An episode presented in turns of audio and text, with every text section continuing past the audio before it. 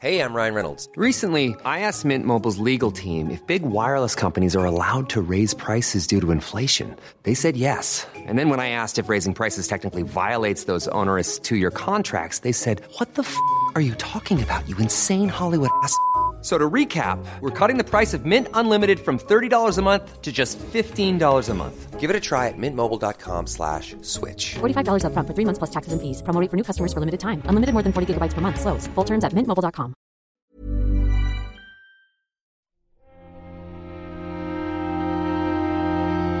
Muy buenas a todos y bienvenidos a El Nexo, una serie de pequeñas reflexiones sobre la actualidad del videojuego.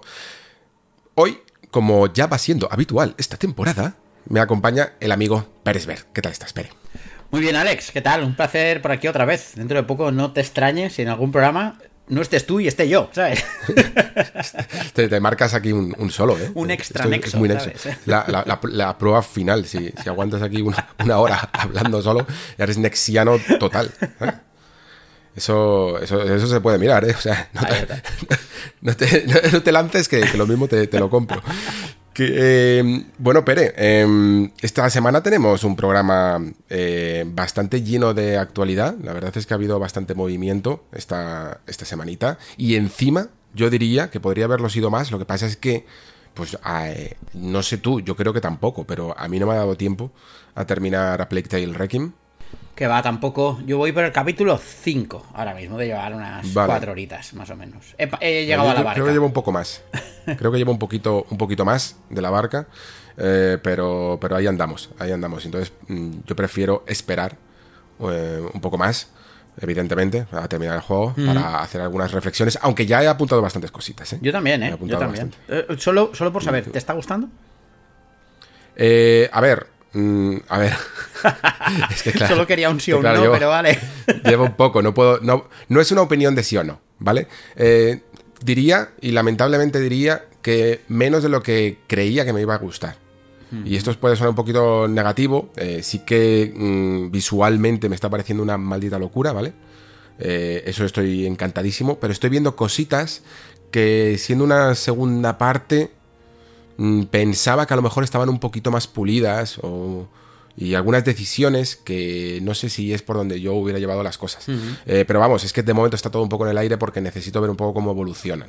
No sé, no sé tú cómo lo estás viendo. Sí, yo he visto cosas que creo que es creo que es una clara evolución del primero. Creo que podría haber evolucionado más, también te lo digo. O sea, yo esperaba un salto adelante y es un paso hacia adelante. Yo lo- lo definiría como algo así. Sí, salto es sobre todo, bueno, y eso que el primero ya era potente, salto es el, los graficotes. Sí, sí, hombre. Que, que eso se disfrutan mucho, la verdad. Sí, sí, sí, sí. Pero bueno, ya entraremos, ya entraremos en harina cuando tengamos las opiniones más calmadas y más en frío, que también con eso se sacan eh, buenas reflexiones. Eh, lo que sí que yo creo que ya es hora, por fin, después de tantos capítulos, es de que nos cuentes qué tal la Steam Deck, que no creo que te haya llegado en el mejor momento al final, porque justo temporada alta de mucho videojuego por medio que no te habrá permitido eh, a lo mejor darle todo, el, todo lo que hubieras querido, ¿no? En otro momento más de sequía, pero seguro que ya tienes eh, impresiones más que en caliente. Pues sí, la verdad es que, bueno, eh, hay que darle mucho amor a la Steam Deck porque realmente me está encantando, ¿eh? En general, la experiencia y además la estoy usando. Otro día en el foro del Nexo yo le decía, creo que de momento la voy a mantener al estilo vainilla, ¿sabes? Es decir, simplemente como una consola de Steam. Y, y ponía en Twitter, yo no soy pecero, soy Steam Decker, ¿sabes? Es un poco, un poco la idea. No porque no lo vaya a hacer en un futuro, sino porque es que aunque lo haga ahora, tampoco le voy a sacar provecho ahora mismo. Porque hay, o sea, este mes de octubre y noviembre es demencial a nivel de juegos. Y. mm, Pero sí que tengo algunas impresiones, cosas. O sea, me puedo reafirmar prácticamente. O sea, puedo invitar a la gente que reescuche el programa que hiciste tú cuando tú la recibiste. Porque me lo reescuché. Después de hablar un poco contigo, digo, coño, si decimos lo mismo, ¿no? Es decir, en general es muy cómoda, pesa un poco y se nota el, el peso. Ah, el, lo- con lo que he tenido más problemas son con los sticks, principalmente, porque encuentro que están un poco arriba y eso es porque en- tiene que haber los trackpads, entonces necesitan espacio. Y con lo que lo único que tengo problemas de verdad es con la puñetera cruceta, que me parece muy incómoda por donde está, porque está justo Ya, muy esquinada. Sí, sí, y no solo muy esquinada, sino que está pegada a la elevación que rodea el stick, con lo cual apretar hacia la derecha es incómodo de cojones, entonces y demás. Pero curiosamente, eh, esto me pasó porque estaba jugando eh, a, un plataformas que tenía ahí, uno de los que de los juegos que, que los Nexers me, me hicieron llegar, ¿no? Estaba jugando al remake del Castle of Illusion, ¿eh? Como buen seguero, tenía que ahí un poco hacer un poco el homenaje. Y, pero después probé, por ejemplo, el, el remake del Hard Reset, que es un first person shooter. Y curiosamente, o sea, cuando la agarras la consola para jugar como un, com- como un shooter, es decir, con los dos dedos en los sticks, es cómoda. El problema es cuando tienes dedos en, en botones y en stick, porque el peso yo creo que aquí hace que no estés tan equilibrado y, y se note un poco. En general, muy contento, ¿eh? Y a lo que más he jugado, Alex, esto tú decías, no me puedo creer que este sea tu primer puñetero juego, ¿vale? He jugado un montón de demos, te lo digo ya. Y yo la consola la uso para jugar a todos esos juegos que no he podido jugar en consola. Hay juegos como The Sapper, que eran exclusivos y son exclusivos de, de- de- PC y demás, o Lisa the Painful, por ejemplo. Pero, pero es que había un juego que esperaba mucho, que es Agent 64 Spice Never Dies, que es un absoluto homenaje a GoldenEye y Perfect Dark. De hecho, mm, a la mínima que haya jugado los dos juegos, el, el único nivel que hay es, eh, hay cosas del Instituto Carrington, hay cosas de Seven Naya, o sea, se ve genial y, y se disfruta genial. Y, y básicamente me he pulido la demo en todos los niveles de Eh, dificultad. Me, me hace gracia porque te compras un PC que imita una consola Sí. para jugar a un juego de PC que imita al- a uno de una consola. Exactamente, ese es, esa, esa, es, es muy complicado ser yo, Alex, ¿sabes? O sea, pero, pero sí, sí, sí, sí. Eso, eso es lo que he hecho.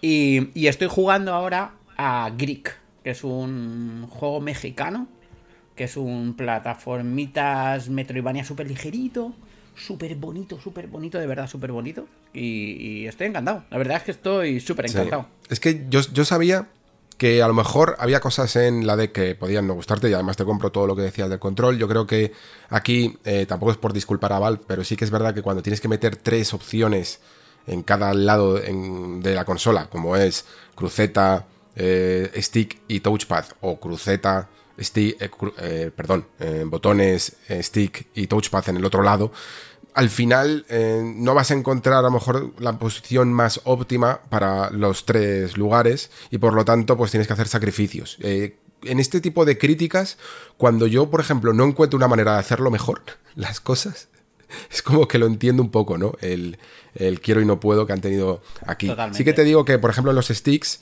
eh, que yo también los encuentro un poquito, un poquito incómodos del... Lo, lo hablábamos, ¿no? Que tienes el pulgar demasiado estirado. Cuando le metas un- una goma, eh, que le sirva un poco para agarrar mejor el stick, porque además tiene una superficie un poco resbaladiza. Creo que, creo que te puede servir un poco más, pero para el tema de los botones y de las crucetas, lamentablemente, yo creo que Valve ha dicho, mira, eh, hay que priorizar que el lugar más cómodo sea el de, la- el de lo que más se vaya a usar. Y como la cruceta está mm, cada vez más en desuso para los juegos actuales, ¿no? Eh, evidentemente, si te pones un juego más clásico y tal, sí que lo vas a usar más. Pues yo creo que han tenido que hacer un poquito ese sacrificio. Y sobre lo que estás comentando de todos estos juegos, es que s- sabía que era una de las cosas que más te iba a gustar, porque es que, joder, una, una persona como tú que le gusta tanto descubrir juegos desconocidos, ¿no? que encontrar esas joyas ocultas, pues el PC está plagado de, de este tipo de juegos o de juegos más experimentales, de indies dentro del, del indie y todo este tipo de cosas que yo creo que vas a, que a disfrutar un montón. Cuando te empieces a meter un poco en el universo Itch.io, vas a flipar, ¿sabes? Ya, ya, ya, ya, ya. Eh, eh, César está en la droga, de hecho, ¿eh? de, de Ichio. Y, pero yo te digo, ¿eh? De...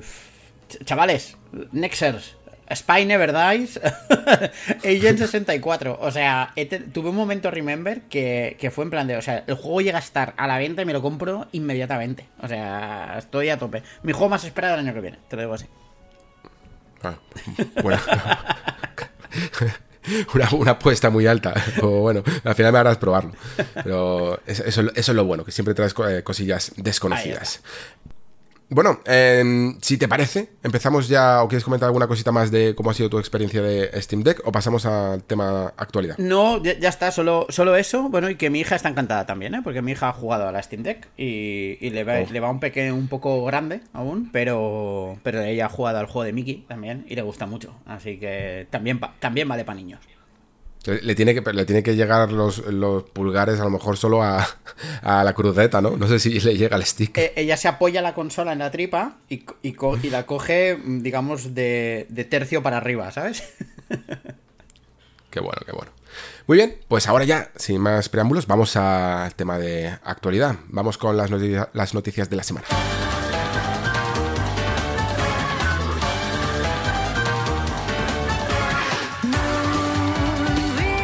Y dentro de las noticias eh, y, de la actualidad que nos ha dejado esta semana, nos ha dejado un, acontecimiento un tanto extraño al, respecto de eh, el mundo de, de los actores de, de- de doblaje, de interpretación, de las voces de los videojuegos, en concreto de eh, Bayonetta 3 y la actriz que siempre había dado la voz en Bayonetta, tanto Bayonetta 1 como Bayonetta 2, como las apariciones en Smash Bros, incluso otras como la que había en... em, ¿Cuál era el juego? ¿Anarchy Reigns, me parece? ¿O- en Anarchy Reigns, sí, efectivamente. Eso es. Pues será esta Elena Taylor que eh, ha hecho un llamamiento, no sé muy bien cómo describirlo, a través de Twitter para llamar al boicot de Bayonetta 3 debido a eh, que la, en teoría, según ella, la oferta que le habían hecho era muy, muy baja, eh, pidiéndole, o sea, ofreciéndole 4.000 dólares por doblar todo el juego. Eh, ella contestó que esto era un insulto para ella, a la cantidad de tiempo que me tomé por trabajar en mi talento y todo lo que he dado a este juego y a los fans. Y pido a los fans que boicoteen este juego y que en su lugar mm, gasten el dinero que se habrían gastado en este juego donándolo a la caridad. No quería... eh, eh, no pedía demasiado, solo pedía un salario digno y, decente. Lo que hicieron fue legal, pero fue inmoral. Bueno, eh, esta noticia ha traído muchos derroteros y muchas actualizaciones, ¿vale? Esto es lo primero que escuchamos. Yo en su... Cuando lo escuché mm, me sorprendió un poco y sobre todo me, me sorprendió también lo poco que sabemos en el fondo de este tipo de cosas. Eh, lo poco que sabemos del mundo de- del doblaje y de sus y de cómo son las condiciones, incluso yo creo que, que hasta, hasta se ha hablado más a nivel de, de traducción, sobre todo aquí en España, ¿no? De lo que puede llegar a costar traducir un videojuego, quizá porque nos pilla también más de cerca el hecho de que sea tan importante, tan relevante eh, poder traducir un juego en inglés eh, al español, ¿no? Sin embargo, de este gremio algunas veces no teníamos tantos datos y ahora de repente han salido por todas partes. Hay mucha gente que se ha pronunciado y creo que más o menos incluso hemos podido llegar a, entender un poco eh, cómo se pagaba, eh, por cuántas horas, según el convenio o según eh, si no trabajabas con el convenio. Y más o menos incluso se llegó a establecer que eran prácticamente a mil dólares por sesión de cuatro horas, ¿no? Yo estuve investigando un poquillo y, llegué a, ver incluso una entrevista de la propia Elena Taylor que comentaba que en su momento eh, había trabajado con, con Bayonetta 1 en un trabajo que fueron de cuatro sesiones de cuatro horas, ¿no? Y yo pensé, o sea, que más o menos parece que según lo que decía ella, le estaban ofreciendo... Eh, una cantidad similar, ¿no? Porque cuatro sesiones de cuatro horas a prácticamente mil dólares por hora eh, sería un poco lo mismo. Y aún así, pues pensaba, bueno, pues me sigue pareciendo bajo porque esto ya no es Bayonetta 1, ya no es un juego, ya no estamos en. en eh, se ha pasado mucho tiempo, los salarios tienen que ir creciendo. Eh, también, evidentemente, el peso que tiene Bayonetta ahora no es como si fuera una nueva franquicia. Y seguro que además también tiene muchísimo más. Más, texto ¿no? que, el, propio, el, propio Bayonetta 1, que incluso en algunas veces eh, recortaba en cinemáticas para hacerlas un poquito más adaptadas y, todo esto. ¿no? Todo eso podía llegar a influir, aunque no será un juego tan, tan largo como un RPG. Eh, pero bueno, más o menos por ahí eh, parecía que podía llegar a entenderlo, aunque me extrañaban varias cosas, amigo Pérez.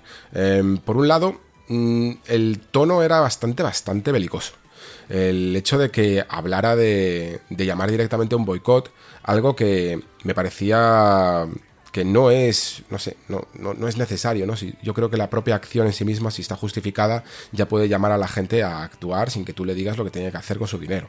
Eh, lo segundo, el tema de incluso dirigirse a la propia eh, actriz que iba a sustituir a, a Elena Taylor en la Jennifer Hale. interpretación. Jennifer Hale en la interpretación de Bayonetta, diciendo que no tiene derecho a decir que es la voz de Bayonetta, que ella creó esa voz. Y es como, mm, no, sé, no creo ni siquiera que, que, ella haya dicho nada, ¿no? Ni que esté ella eh, intentando apropiarse de nada, como para tener que empezar ya atacando. Y lo, lo tercero, incluso un tono casi como derrotista, ¿no? En el que hablaba de, en plan, ¿y qué me van a hacer si rompo el NDA? ¿Quitarme el coche que no tengo? ¿Quitarme la casa? No sé qué. Eh, y, terminar incluso, terminar incluso en una parte 4 que yo pensaba que la había quitado, pero no, sigue ahí. eh, diciéndole directamente, y quiero leerle una cosa a, a, Camilla, eh, citando a nuestro Señor Jesucristo, y le lee una parábola entera, que era como en plan, no entiendo a qué viene esto a cuento, ¿sabes? Eh, a mí había cosas aquí que me extrañaban un poquito y por lo que intenté investigar un poco dentro de lo que son nuestras, nuestras posibilidades, que no son las del amigo Jason Schreier que vendrá a continuación y que vuelve al Nexo después de mucho tiempo de ausencia. Eh, la contestación de Camilla tampoco me pareció la mejor, eh, diciendo que eran unas declaraciones tristes y deplorables, eh, una actitud falsa, eh, y por supuesto recordando que sus reglas en Twitter son, son más, más férreas que las de nuestro Señor Jesucristo también, ¿vale? Y ese tipo de actitud de un personaje que lamentablemente, aunque me encantan sus juegos, aunque me flipan al máximo, cada vez me parece un poquito en, su actitud en redes sociales ridículo.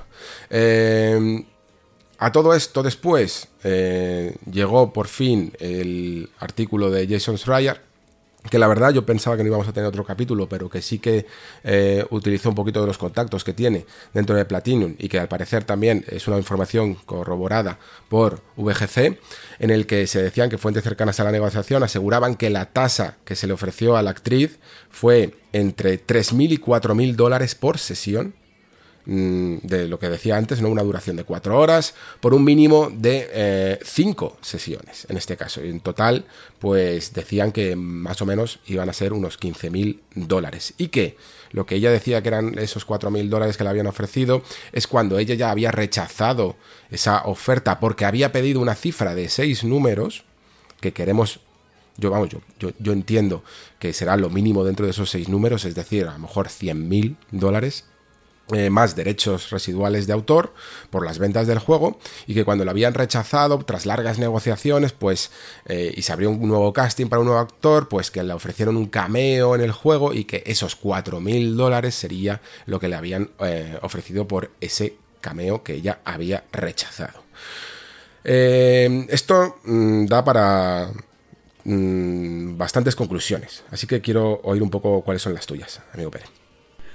Pues mira, yo lo que saco de esto, a ver, lo interesante de toda esta movida es que, que se haya abierto el debate sobre el tema del doblaje. Al final que se hable del tema del doblaje, ya no solo fuera de, o sea, en Estados Unidos y demás, sino también en España, ¿no? Es decir, yo creo que, que claro, empezó, de repente las redes sociales empezaron a, a hervir y, y de hecho yo no tenía ni puñetera idea ¿eh? del tema de doblaje y pregunté por ahí, José María Sempere de Eurogame me contestó, me dijo, pues mira, los salarios aquí en España son estos y estos y estos. Entonces mira, eso que te aprendes y demás. O sea, yo creo que es interesante que se hable de, de cómo funcionan los doblajes, ya no solo del dinero, sino de cómo funcionan propiamente dicho. Ahora mismo, eh, Plague Tale Innocent eh, Requiem que estamos jugando, yo probé de jugar una de las sesiones en castellano y el doblaje es, o sea, está muy bien hecho, pero pero está descontextualizado muchas veces, ¿no? o sea, por cómo se dobla, ¿no? Eh, eh, y demás.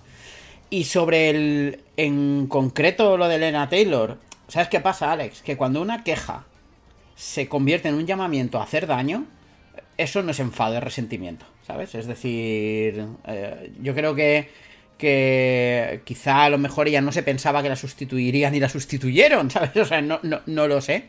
Y, y creo que, que, esta mujer, pues, o sea, o sea, tú si tú ves los cuatro vídeos, empieza normal, pero acaba con un nivel de desvarío que es preocupante, ¿eh? También, también te lo digo. Y por último, lo del peso de bayoneta. A ver, como nombre y como prestigio lo que quieras, ¿eh? Como ventas, yo no, no sé si Bayonetta tiene tanto peso, también te lo digo, ¿eh? Y que no significa que yo no lo ame con locura, ¿eh? Y que no esté esperando Bayonetta 3 como un advenimiento, ya que eh, Elena Taylor lo menciona, pues yo también de Jesucristo, ¿no? Pero, pero...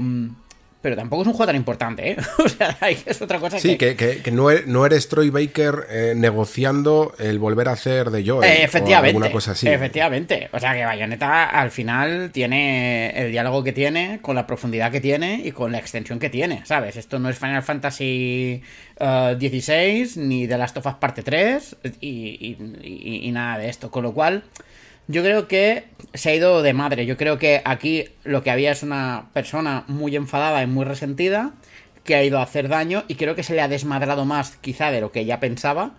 Y, y como siempre, y es lo que al final, con lo que hay que ir con un poco de cuidado, es que, claro, cuando tú mm, haces algo así en redes sociales, eh, pues de repente hay una especie de linchamiento y- y- y juez, jurado y verdugo inmediato, sin saber exactamente del todo qué ha pasado. Y fíjate, ¿no? Es decir, más de una persona ha tenido que retractarse de lo que había dicho, ¿no? Entonces, es, es muy complejo.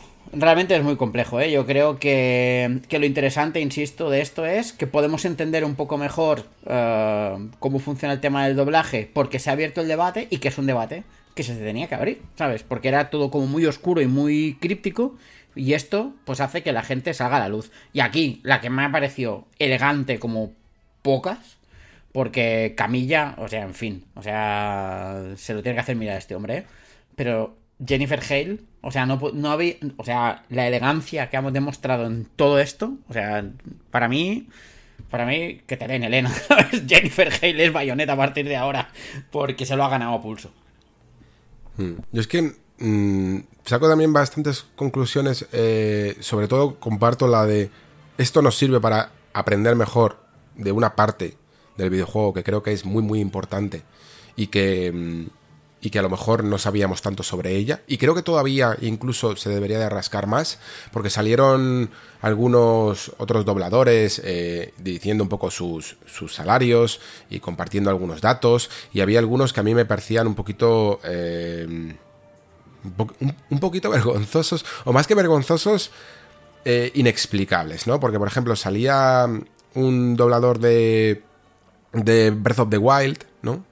Y, decía que había ganado más por eh, dos líneas que había... eh, que había hecho, vamos, la, voz que había puesto, no es que fuera actor de doblaje porque era- es en versión en inglés, eh, que había eh, dicho dos líneas como una especie de eh, comentarista en Detective Pikachu y que por esas dos líneas, más todas las regalías, había ganado más que en todo Breath of the Wild, ¿no? Y todavía aquí se nota muchísimo la diferencia de prestigio que hay entre los videojuegos y el cine. Esto para apuntarlo en ese libro de los videojuegos eh, ganan más que la- el cine y la música juntos. Bueno, pues el prestigio que sigue teniendo el cine y el movimiento a nivel de salarios y de cómo se paga este tipo de cosas sigue siendo completamente descompensado. Eso por un lado. Y luego, mm, evidentemente, creo que eh, Helena Taylor quizá eh, había intentado, ha jugado un poquito más sus cartas, quizá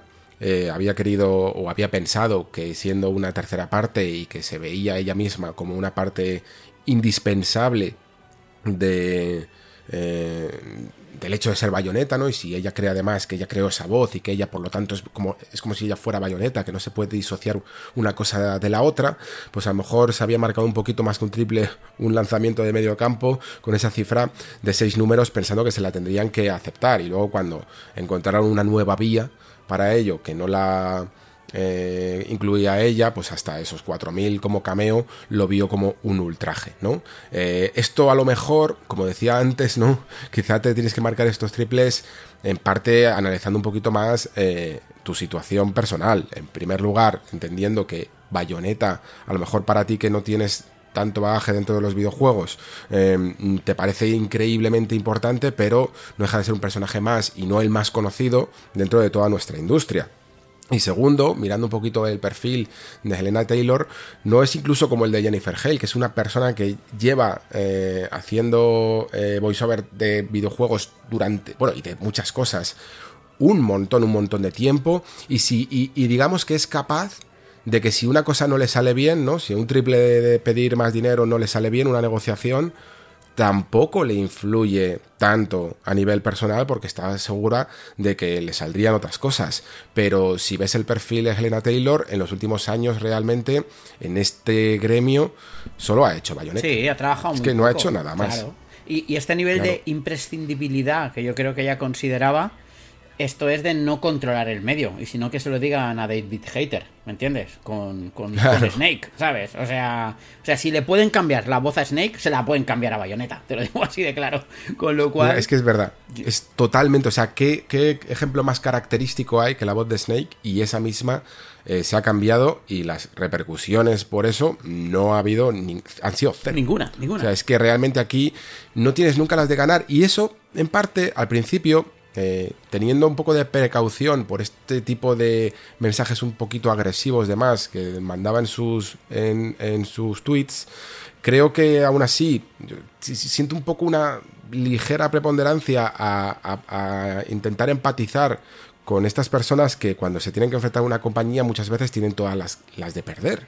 Y evidentemente eso me llevaba un poquito a, intentar comprenderlo también desde, desde su parte. Pero aún así, como has dicho tú bien antes, ¿no? Hay mucha gente que se ha tenido que retractar, considero que nuestro, nuestra labor, y ya no solo como comunicadores, sino como jugadores, eh, eh, tenemos que comprender que no hace falta que demos nuestra opinión o que tengamos una opinión sobre todo en esta vida, ¿vale? O sea, podemos perfectamente vivir eh, leyendo información, leyendo noticias y no necesitamos esta urgencia que muchas veces parece que crean las redes sociales, ¿no? Y nuestros entornos de no, no, no, necesito una opinión ya y decirla y expresarla lo más fuerte posible, ¿no? Porque no tenemos en general, no solo con esto, sino con casi todo. No tenemos todos los datos sobre la mesa y muchas veces, aunque sea simplemente con esperar cuatro o cinco días, es probable que podamos ampliar esa información. Claro, mucha gente dirá, es que dentro de cuatro o cinco días ya mi opinión gritándola tan fuerte ya no tiene tanto valor. Pero es que peor es equivocarse y que todo el mundo lo vea, ¿no? Y Alex, que, la mayor parte de opiniones en las redes sociales tampoco tienen mucho valor, ¿sabes? O sea, Eso es, no valen para nada. es lo que siempre digo. Incluso aunque tengas razón, yo siempre digo esa frase de tener razón no vale para nada. Claro. ¿Vale? Eh, no, necesitas convencer a nadie de, absolutamente nada. Pero bueno, entiendo y sobre todo eh, considero que todo esto tiene valor y por eso le hemos dado la importancia en el nexo que se merece, sobre todo para entender mejor un gremio del que creo que se habla poco y del que creo que más allá incluso de esa labor de investigación que ha, hecho el amigo Jason Schreier, habría que hacer incluso más y habría que entender mejor cuáles son los eh, parámetros por los que se mueve mucha gente a la que a día de hoy podemos incluso conocer, eh, son mundialmente conocidos y, amados por su trabajo, ¿no? Y a lo mejor pues eh, han cobrado cuatro duros por ello. Claro. Eso también es, es, importante. Es que es muy complejo porque además tienes el tema de nos ha pasado, y aquí en España lo hemos visto, ¿eh? de influencers eh, por el hecho de tener mucha repercusión mediática asumiendo eh, voces en videojuegos. Eh, actores que no son específicos de voz, pero que son actores de cine y de series, asumiendo roles en videojuegos. Después tiene los actores de voz que se enfadan porque les están básicamente comiendo la tostada. ¿Me entiendes? Es decir, es, es muy complejo y yo creo que abrir, que, que esto pase lo bueno que tiene es que se visibilizan todas estas cosas, como por ejemplo lo que te decía antes de A Plague Tale Reggae, de en qué condiciones graban y por qué la madre de repente dice, deberías ayudarme, ¡cuidado! ¿Sabes? O sea, y dices, perdón, o sea, ¿qué me estás contando? y es que ya lo sabemos, que ellos no ven las escenas, bla, bla, bla, bla, bla, bla. Hay que visibilizar. Y mira, esto, a mal de malas, no hay mal que por bien no venga. Pues hemos visibilizado. Mm, sin duda, sin duda, sin duda. Y, eso que dices además de Apple es, es la razón por la que yo sinceramente ya he tirado la toalla. ¿eh? Yo respeto muchísimo a los actores de doblaje en este país. Creo que tenemos una, eh, un elenco increíble. Pero a no ser que vaya avisado por algún tema, eh, normalmente mm, tiro directamente por la versión original si me es posible, porque yo ese tipo de cosas es que eh, me arruinan muchas veces. Una escena que puede ser muy muy importante y que no me va a transmitir exactamente igual, así que directamente prefiero tirar por la versión original, por la versión en la que se ha dirigido realmente con el contexto adecuado y, y aunque tenga que leer en algunos momentos subtítulos, es que lo prefiero, sinceramente. Bueno, eh, pasamos a la siguiente noticia, la cual, según se la estaba comentando a Pérez, yo diría, bueno, tampoco es, seguro que él diría, tampoco es para tanto, eh, que Gotham Knights vaya a 30 frames por segundo en consola, lo cual eh, realmente ahora que han salido los análisis lo que estamos viendo es que, que bueno, que es que el juego en, en casi todas las plataformas, digamos que no está todo lo pulido que, que podría ser, ¿no? Porque la versión de PC, las primeras informaciones que nos están dando es que requiere demasiado eh, equipo para, para, lo que es realmente el juego y para poder sostener incluso una tasa de 60 frames, ya no ni siquiera llegar más allá. Y en consolas, eh, mucha gente mm, viendo un poco todo el material que se ha lanzado sobre Gotham Knights, realmente dudaba de que el juego eh, no fuera un desarrollo intergeneracional, por mucho que se estuviera vendiendo como que no, que solo era la versión para la nueva generación, como al final ha sido, y que sin embargo no se termina de justificar esos, estos 30 frames por segundo, porque incluso si lo llegamos a comparar con Batman Arkham Knight, un juego eh, que recordemos tiene, si no me equivoco, 7 años, eh, es que muchas veces incluso eh, le pinta la cara Arkham Knight. También es verdad que es que lo que hizo Rocksteady con este juego, a mí, a mí sinceramente me parece demencial. Es increíble. Es una flipada. que muchas, es una flipada. Y que muchas de estas cosas probablemente a lo mejor no son ni técnicas, sencillamente sea pues porque consiguieron la manera adecuada para representarlo con un montón de truquitos, pero que al final todo eso cuenta, por supuesto que cuenta. Y la razón por la que traemos esta noticia no solo es sencillamente por eh, que Gotham Knights eh, vaya a 30 frames por segundo, aunque yo creo que también habría aquí un debate eh, adyacente sobre el empezar a, digamos, a aceptar en el terreno consolero que toda esta semibonanza que hemos tenido en cuanto a juegos con 60 frames por segundo o incluso con selector, probablemente se va a ir acabando. Porque entendemos que muchos de estos juegos han sido intergeneracionales y también si exigimos unos juegos con verdaderamente next gen, que no es el caso de Gotham Knights, ¿vale? Pero si realmente los exigimos, es muy probable que empecemos a ver desarrollos mm, a 30 frames por segundo y muchas veces sin alcanzar realmente los 4K nativos, ¿vale? Eso también lo pongo sobre la mesa por si lo queremos debatir. Pero es que aparte de esto, han salido algunas voces hablando sobre si incluso eh, los, eh, la, Xbox Series S puede llegar a ser un poco, a tener un poco parte de la culpa, que al parecer algún desarrollador se ha pronunciado al respecto diciendo eh, que, bueno, literalmente que Series S era una patata. Me parece que ha sido un desarrollador de Rocksteady, que ahora mismo no tengo el nombre, eh, o ex desarrollador, no estoy, no estoy convencido ahora mismo de, si es ex desarrollador, pero me parece que es eh, de la parte técnica de Rocksteady. Y que decía que evidentemente, como esto no es un Arkham de Rocksteady, ¿vale? Que es de Warner Bros. Pero que, mm, él había trabajado con, estas máquinas y que considera que Series S eh, puede llegar a, retrasar o a limitar en algunos momentos el desarrollo de, algunos juegos de nueva generación.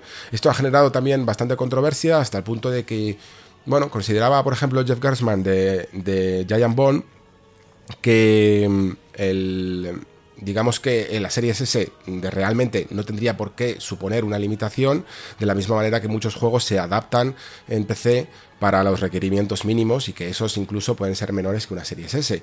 Pero algún desarrollador le ha contestado, sin embargo, que la razón eh, por la que últimamente estamos escuchando tanto este debate es porque en el fondo sí que muchos desarrolladores se han estado sentando en reuniones durante el último año tratando desesperadamente de conseguir que se eliminen los requisitos de lanzamiento de la serie S. ¿Qué significa esto de los requisitos de lanzamiento?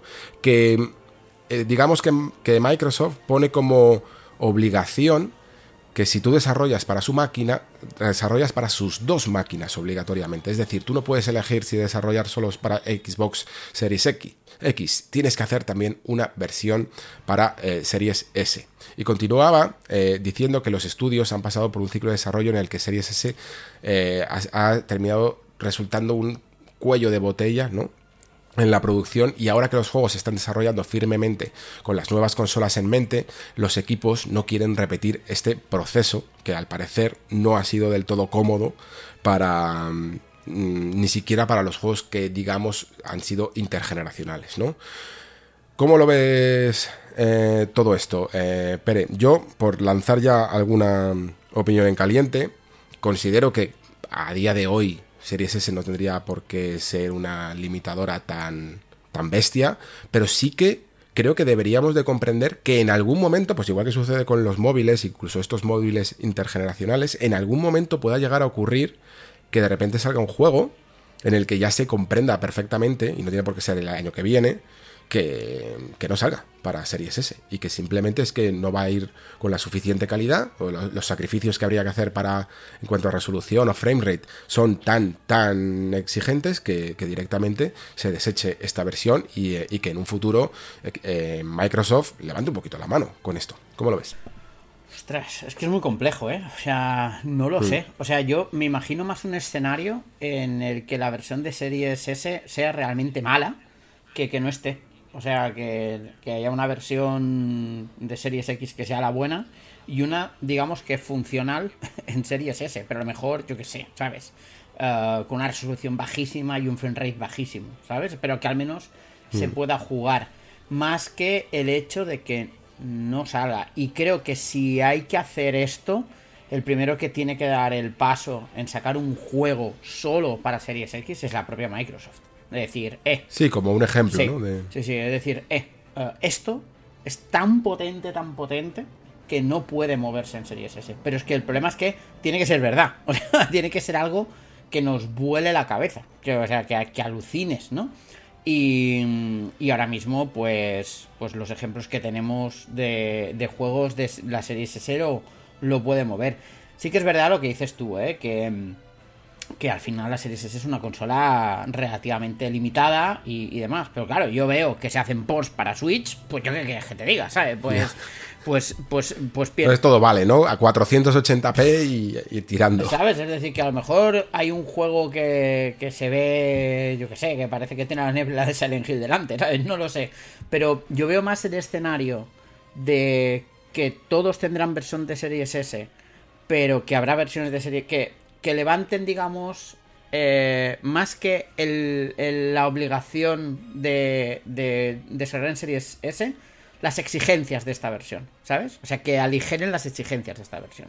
Que es, vale, ok, mientras cumpla unos... O sea, bajar los mínimos, en pocas palabras. De forma que salga, pero, pero ya está. También porque al final lo piensas y yo no soy desarrollador, ¿eh? Y seguro que aquí cualquier desarrollador me dice, pero estás totalmente equivocado pero piensas en cómo se desarrolla en PC y, los juegos en PC se manejan con muchas gamas de exigencia, ¿no? Por decirlo de alguna forma.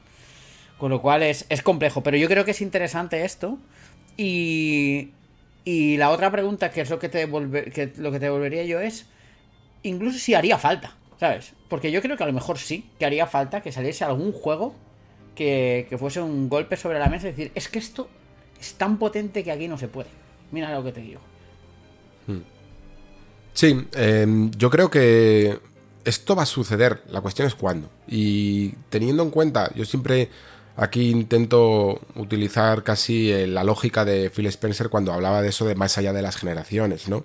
Y también incluso la lógica que hemos visto en otros medios en los que ha sucedido esto, en los que los modelos se van solapando unos a otros, ¿no? Y se, y se van van cabalgando unos sobre otros hasta cierto y, se van acompañando en, ciertos desarrollos hasta que hay uno que te dice, mira, este, esta versión del iPhone 6S ya no puede mover este juego, por ejemplo, ¿no? O, esta app. Y lo que ocurre normalmente en estos casos es que cuando llega esta noticia, em, suele haber ya uno o dos, o, incluso tres en el caso de móviles, pero bueno, extrapolándolo a las consolas, digamos que lo más probable es que antes de que se dé la noticia de que un juego ya no puede tirarse, tirar en Series S, em, ya exista un modelo siguiente a Series X. ¿Vale? O sea, puede llegar a ser un modelo tipo One X, ¿no? Eh, un modelo intergeneracional o de, de mediados de generación, o puede ser incluso que salga ese modelo de mediados de generación y luego salga incluso la, eh, el- la Series X2, o como la quieran llamar, y entonces La ya... doble X. en- la doble X. y, y entonces ya, eh, un- de vez en cuando se empieza a decir, oye, mira, este juego ya eh, no puede llegar a, a Series S. Porque para mí, creo que la intención que se va teniendo, y lo comprobaremos en los próximos años, es que, bueno, que al final el mercado de las consolas se vaya incluso actualizando cada vez más incluso en cuanto a hardware, al menos en los tiempos en los que el mundo, por decirlo así, lo permita, ¿vale? Y me refiero en, en tanto a eh, la inflación como en que los componentes eh, se vuelvan a tener la, la suficiente cantidad para, para poder producir en masa. Vamos, que Creo que esto puede ser verdad, no tengo por qué dudar de las palabras de desarrolladores que saben a lo mejor más de cómo son estos procesos internos y cómo son estos feedbacks. También, evidentemente, me gusta coger todo con pinzas porque a lo mejor es que hay mu- en, todo en todos lugares hay gente que se queja mucho, ¿vale?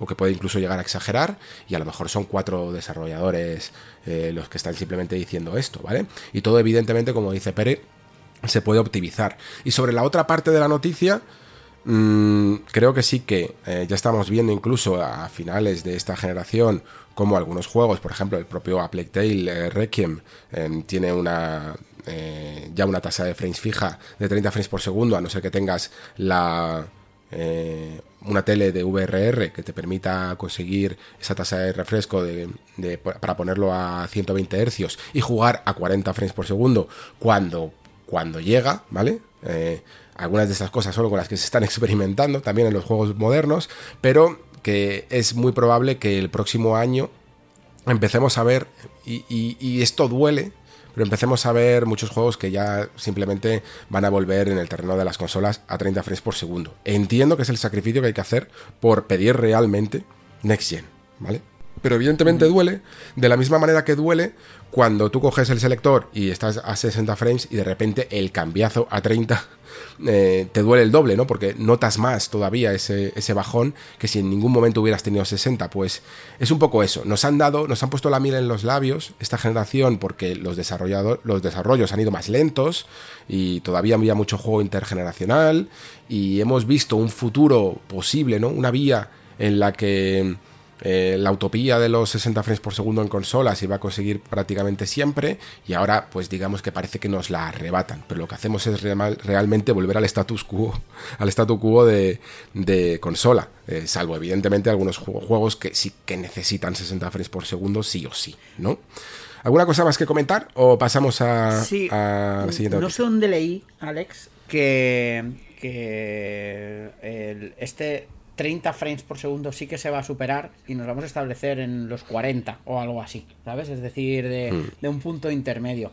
Y, y respecto a, a- y ya para finalizar, lo que decías de, de las desarrolladores que piden lo de Series S, etcétera, etcétera, etcétera, algo me dice Alex que estos desarrolladores no son, para que nos entendamos, los Naughty Dog de la vida, ¿sabes? Es decir, que un tener potencia de más eh, ayuda mucho a tener que desarrollar de menos. No sé si me explico. Sí. ¿Sabes? sí, sí, no, perfectamente. Entonces- sí, sí. Hay, muchos, hay muchos desarrolladores que tienen que tirar de fuerza bruta cuando no son capaces a lo mejor de hacer esos truquitos gráficos está. de los que hablábamos antes. Ahí está, que no Sí, estamos hablando de, eh, de Naughty Dog eh, haciendo algo impensable con PlayStation 3 y The Last of Us, ¿sabes? Sino que estamos haciendo, estamos, o sea, no estamos hablando de desarrolladores que intenten romper los límites y digan, mira, es que podría llevar mucho más allá mi juego si no tuviese esto, sino que es, es que me sería mucho más cómodo y fácil de desarrollar si no Claro. tuviese esto. Y claro, y aquí, yo creo que aquí es cuando Microsoft no va a dar el brazo a torcer, aún. Hmm, Evidentemente. Creo que además con estos. eh, eh, Además es que es un, es un desarrollador indie, ¿eh? Creo que era un juego de pesca, o sea, no te digo más. Ahora mismo es que no tengo, Es que no tengo el agua, el nombre. es que hacer el agua en series S es un poco complicado. Pero, pero sí, evidentemente, eh, esto considero que es como dices, lo que no significa que a lo mejor el día de mañana no le pase a otro. Eh, más grande. Pero es lo que te digo. Yo creo que para esos momentos ya tendremos, muy probablemente, eh, al menos el modelo intergeneracional. Y con el modelo intergeneracional, lo mismo, todo esto que he comentado también de los 30 FPS se subvierte un poco. Y, aquellos que estemos más interesados en, en seguir jugando a 60 frames, algunos juegos ofrezcan esta, esta capacidad ¿no? de resoluciones más altas o de frame rates más altos. Vale, lo que sí que es alto es, sin duda, el precio del DualSense Edge que, que ha sacado Sony. Esto te, esta te lo dejo a ti porque es- me, me la has pedido básicamente tú, Pere. Te asustado. ¿Qué, qué ha ocurrido asustado. con este mando? Te he asustado. Es decir, no por el mando en sí, que el mando, bueno, en fin, vale 240 euros. Ah, cuidado, 200 dólares, pero 240 euros. O sea, ¿te acuerdas cuando antes se hacía la conversión 1-1 porque el euro Mm, cotizaba más? Pues, pues aquí ya no se hace. O sea, se hacía en su momento porque, porque convenía y ahora no porque también conviene, ¿no? Es decir, al final aquí salimos perdiendo siempre. Pero sea como sea, no tanto por el mando, que, que me parece caro de narices, ¿sabes? Uh, y es verdad que tiene muchas cosas que son muchas pijaditas chulas, yo que sé. Que el, te lo comentaba antes, la funda es un cargador. O sea, tú metes el mando en la funda y te, te lo carga, ¿sabes? Como los, como los AirPods con tu, con tu cajita de AirPods y, estas cositas y demás. Y, y con el hecho de que no venga, o sea, que viene el mando y algunos accesorios, pero que hay accesorios que los tienes que comprar además aparte, con lo cual si lo quieres todo, no son 240, son 265. Um, teniendo en cuenta que una serie S pues vale 280, pues yo qué sé, ¿sabes? Es un poco eso. Pero uh, a mí esto me asusta, me asusta un huevo, porque después de ver a Sony subiendo el precio de su consola a 50 euros y ver el precio de esto, teniendo en cuenta que la VR llega en 2023, yo no sé, o sea, esto no, es que la van a poner a 800 pavos, tío. O sea, es que Ya. la van a poner a 800 pavos esto, ¿eh? Esto, esto es. Yo hace medio año me preguntas por el precio de PSVR 2 y te digo 400 euros, sin duda. Yo igual. Y, y de repente subió MetaQuest 2 el precio a, a lo que aquí en el fondo son 440 euros. Y dije, madre mía, esto va a costar 500 euros. Y, ahora, y luego eh, estuve leyendo un poquito también sobre lo que- la tecnología esta de sensor ocular y tal. eh, ya estaba asustado, digo, uff, 550, lo que sea. Y ahora he visto la, la inflación, cuando subió el precio de, de PlayStation 5 y lo que cuesta también este maldito mando. Y digo, esto se puede ir perfectamente a los 600. eh, mínimos- 649 euros. Sí. Este va a ser el precio. Mira, Sí, mira sí, sí, mira sí, lo entre que 600. Y eso es, un, eso es una malísima noticia, ¿vale? Ya no solo porque el precio sea caro y tal, sino porque la VR lo que realmente necesitaba para mm, tener un atractivo era precios baratos. Los precios que estaba manejando en ese momento eh, MetaQuest 2. Que es que yo pensaba que los iba incluso, a lo mejor incluso a igualar Sony, aunque sea un poquito más a pérdidas, para meterse un poco en el mercado, ¿no? Porque decía, bueno, eh, MetaQuest 2 a lo mejor no es tan...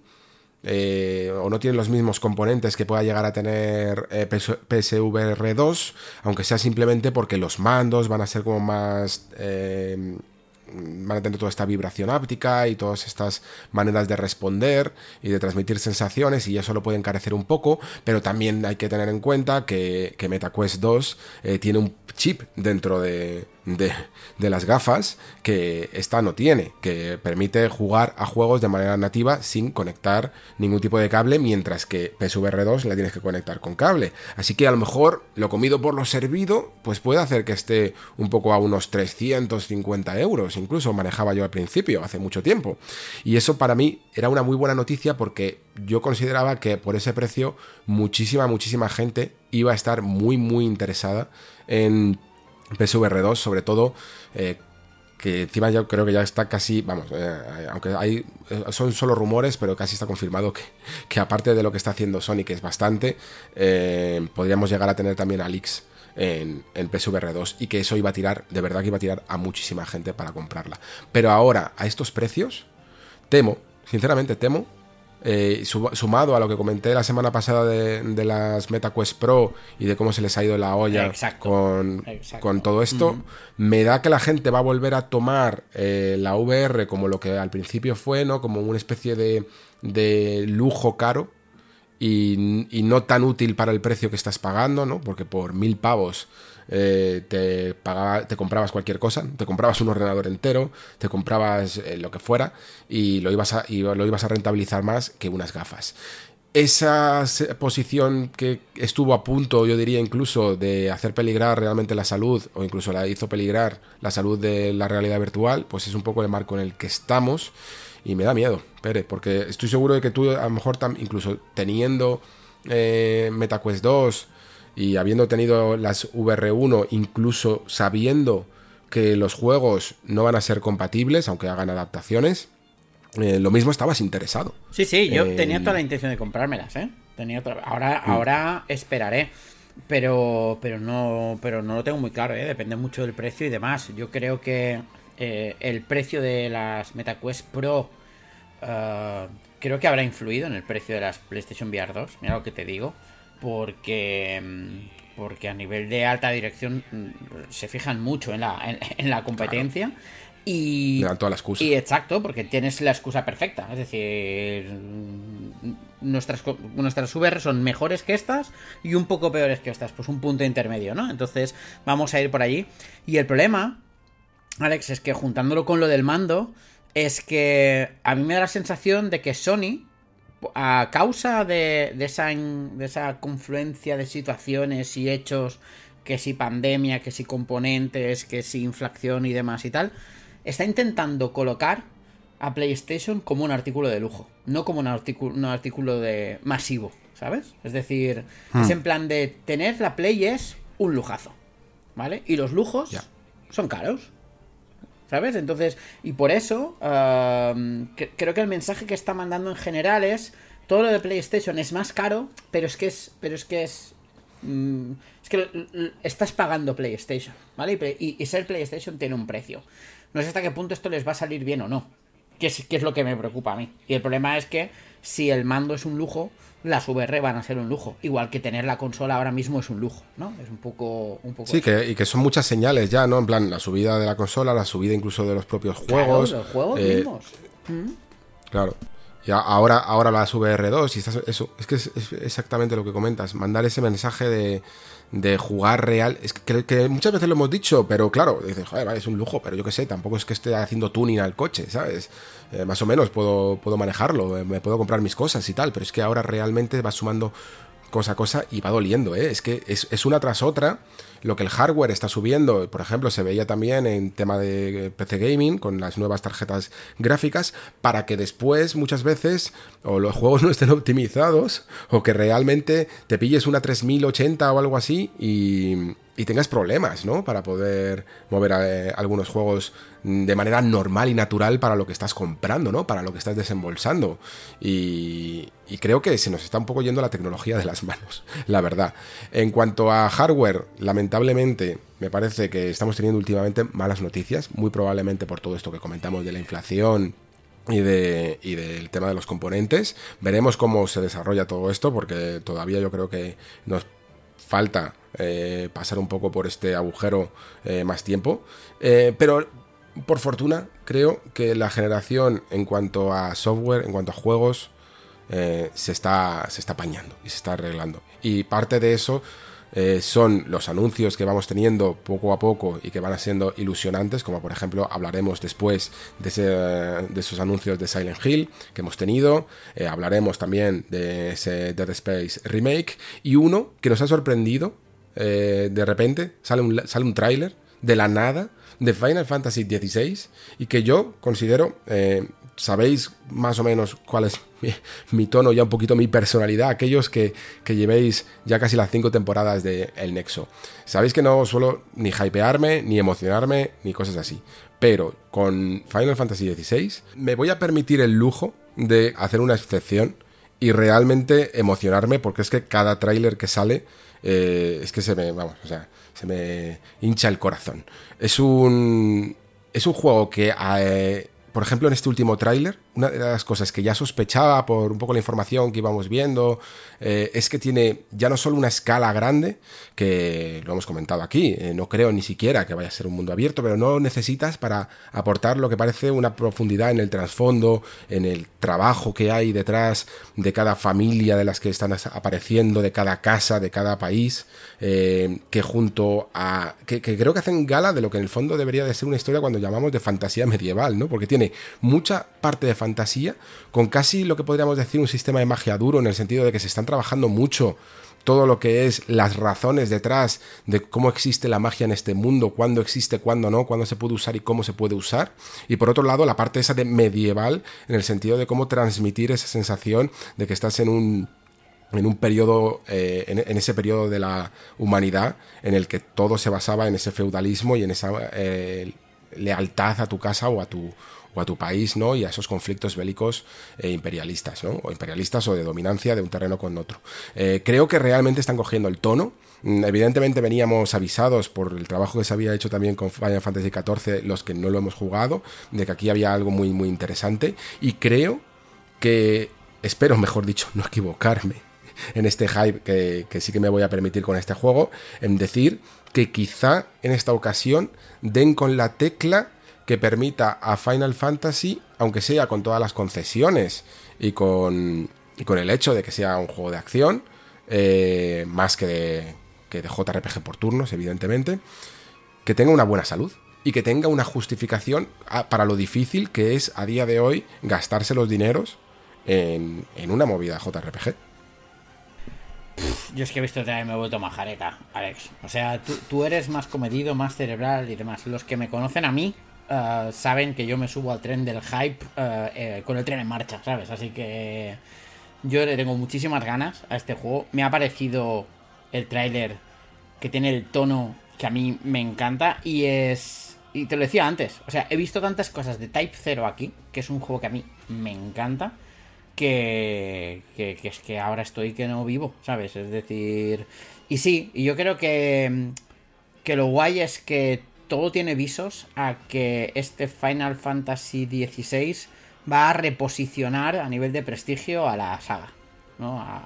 Eh, porque durante la época de PlayStation 1 y la primera parte de PlayStation 2, la saga Final, o sea, Final Fantasy era sinónimo de prestigio absoluto Después esto se perdió, 13 eh, se lo bajó mucho, 15 nos gustó a algunos y no le gustó nada a otros. Yo creo que, que Final Fantasy necesita después de muchos años un título incontestable, que puede que no te guste, pero que no puedas decir es malo, ¿sabes? Es decir... Y, todo pinta a esto, ¿eh? O sea, todo pinta a que lo que se está trabajando aquí va, va en dirección a esto. Y, a tope, a tope con él. Me encanta lo de las reglas de la magia, lo de las invocaciones, que las invocaciones además estén tan imbrincadas no solo en la historia, sino en la parte jugable, ya no solo por el hecho de que la mm. puedas invocar, sino que, la, sino que te den poderes, o sea, que den poderes al personaje. Se ve un personaje que utiliza el poder de la invocación no para invocarla, sino para volverse más poderoso y luchar, ¿sabes? Es decir, mm, que además tengan el tema de las eh, lo que dice el tráiler, ¿no? Es decir, uh, ¿por qué si nosotros somos tan poderosos nos usan y nos, y nos desechan cuando no hacemos falta, ¿no? Es decir, está incluso metido en el tema de la trama. Yo creo que es un juego que va a estar muy pensado a todos los niveles, de verdad, ¿eh? Así que, así que muchísimas ganas y Summer 2023, así que veranito del año que viene retrasos ya veremos, pero pero guay. O sea, yo creo que cero quejas. Mirad el trailer porque es para flipar, de verdad. Es flipante, sí, sí, sí. Y verano, es verdad, ¿eh? perfecto además, que no se retrase por Dios, porque se puede aguantar un poco la espera y puede llegar a ser el mejor momento para, para jugarlo. El tono además creo que es el correcto porque mm, creo que tiene la mezcla perfecta entre oriental y occidental. Eh, se busca quizá una estética más occidental, em, pero se utiliza mucho diálogo y mucho personaje de este em, tirando a, la rama oriental, sin dar a veces un poquito ese esa vergüenza ajena que dan algunos personajes, ¿vale? Cuando, no cae cuando son demasiado estrambóticos. No cae en el anime. Eso es. Que eso es lo importante. Eso es. Eso es, se trata la muerte de manera seria, se trata incluso el sexo de manera seria, eh, ese tipo de cosas que yo creo que últimamente hasta se va notando, porque yo creo que por ejemplo también incluso en Triangle algunas cosas veíamos también de eso, y que yo creo que por fin están cogiendo un poco ese tono, y yo sinceramente lo agradezco, la verdad. No todo tiene por qué, o sea, no, es que el anime tenga nada de malo, ¿vale? Pero es que no todo tiene que ser anime, o todo, tener ese tono tan, tan juvenil, que en el fondo para mí es simplemente apelar al, al joven japonés, ¿no? Y nosotros pues no somos ya ni jóvenes ni japoneses.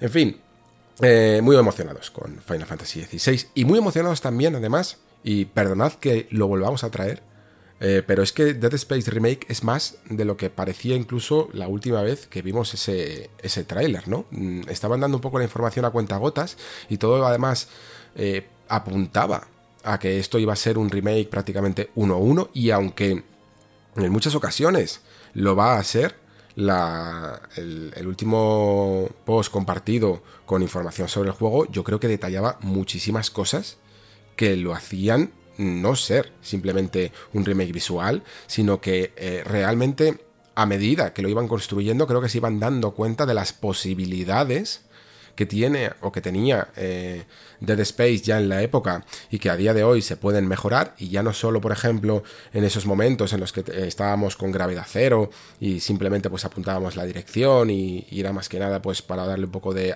de variedad al combate sino que realmente todas estas zonas se podían mejorar mucho más hasta el punto de que ahora controlamos libremente a Isaac Clark en gravedad cero, pero es que incluso lo que me ha molado es que muchas fases que a lo mejor eran más lineales o que tenían un diseño más de la época, ¿no? De diseño de nivel de la época, eh, han visto que podían retorcer un poco más el diseño de niveles, mandarte un poquito más de aquí para allá, eh, haciéndote un poco eh, la orientación por el escenario, teniendo que buscar incluso objetivos secundarios y todo este tipo de cosas que lo van a hacer mucho más interesante que simplemente volver a jugar a Dead Space y que incluso también nos permitirán ver un poco el camino trazado para cuando salga una nueva entrega, ¿no?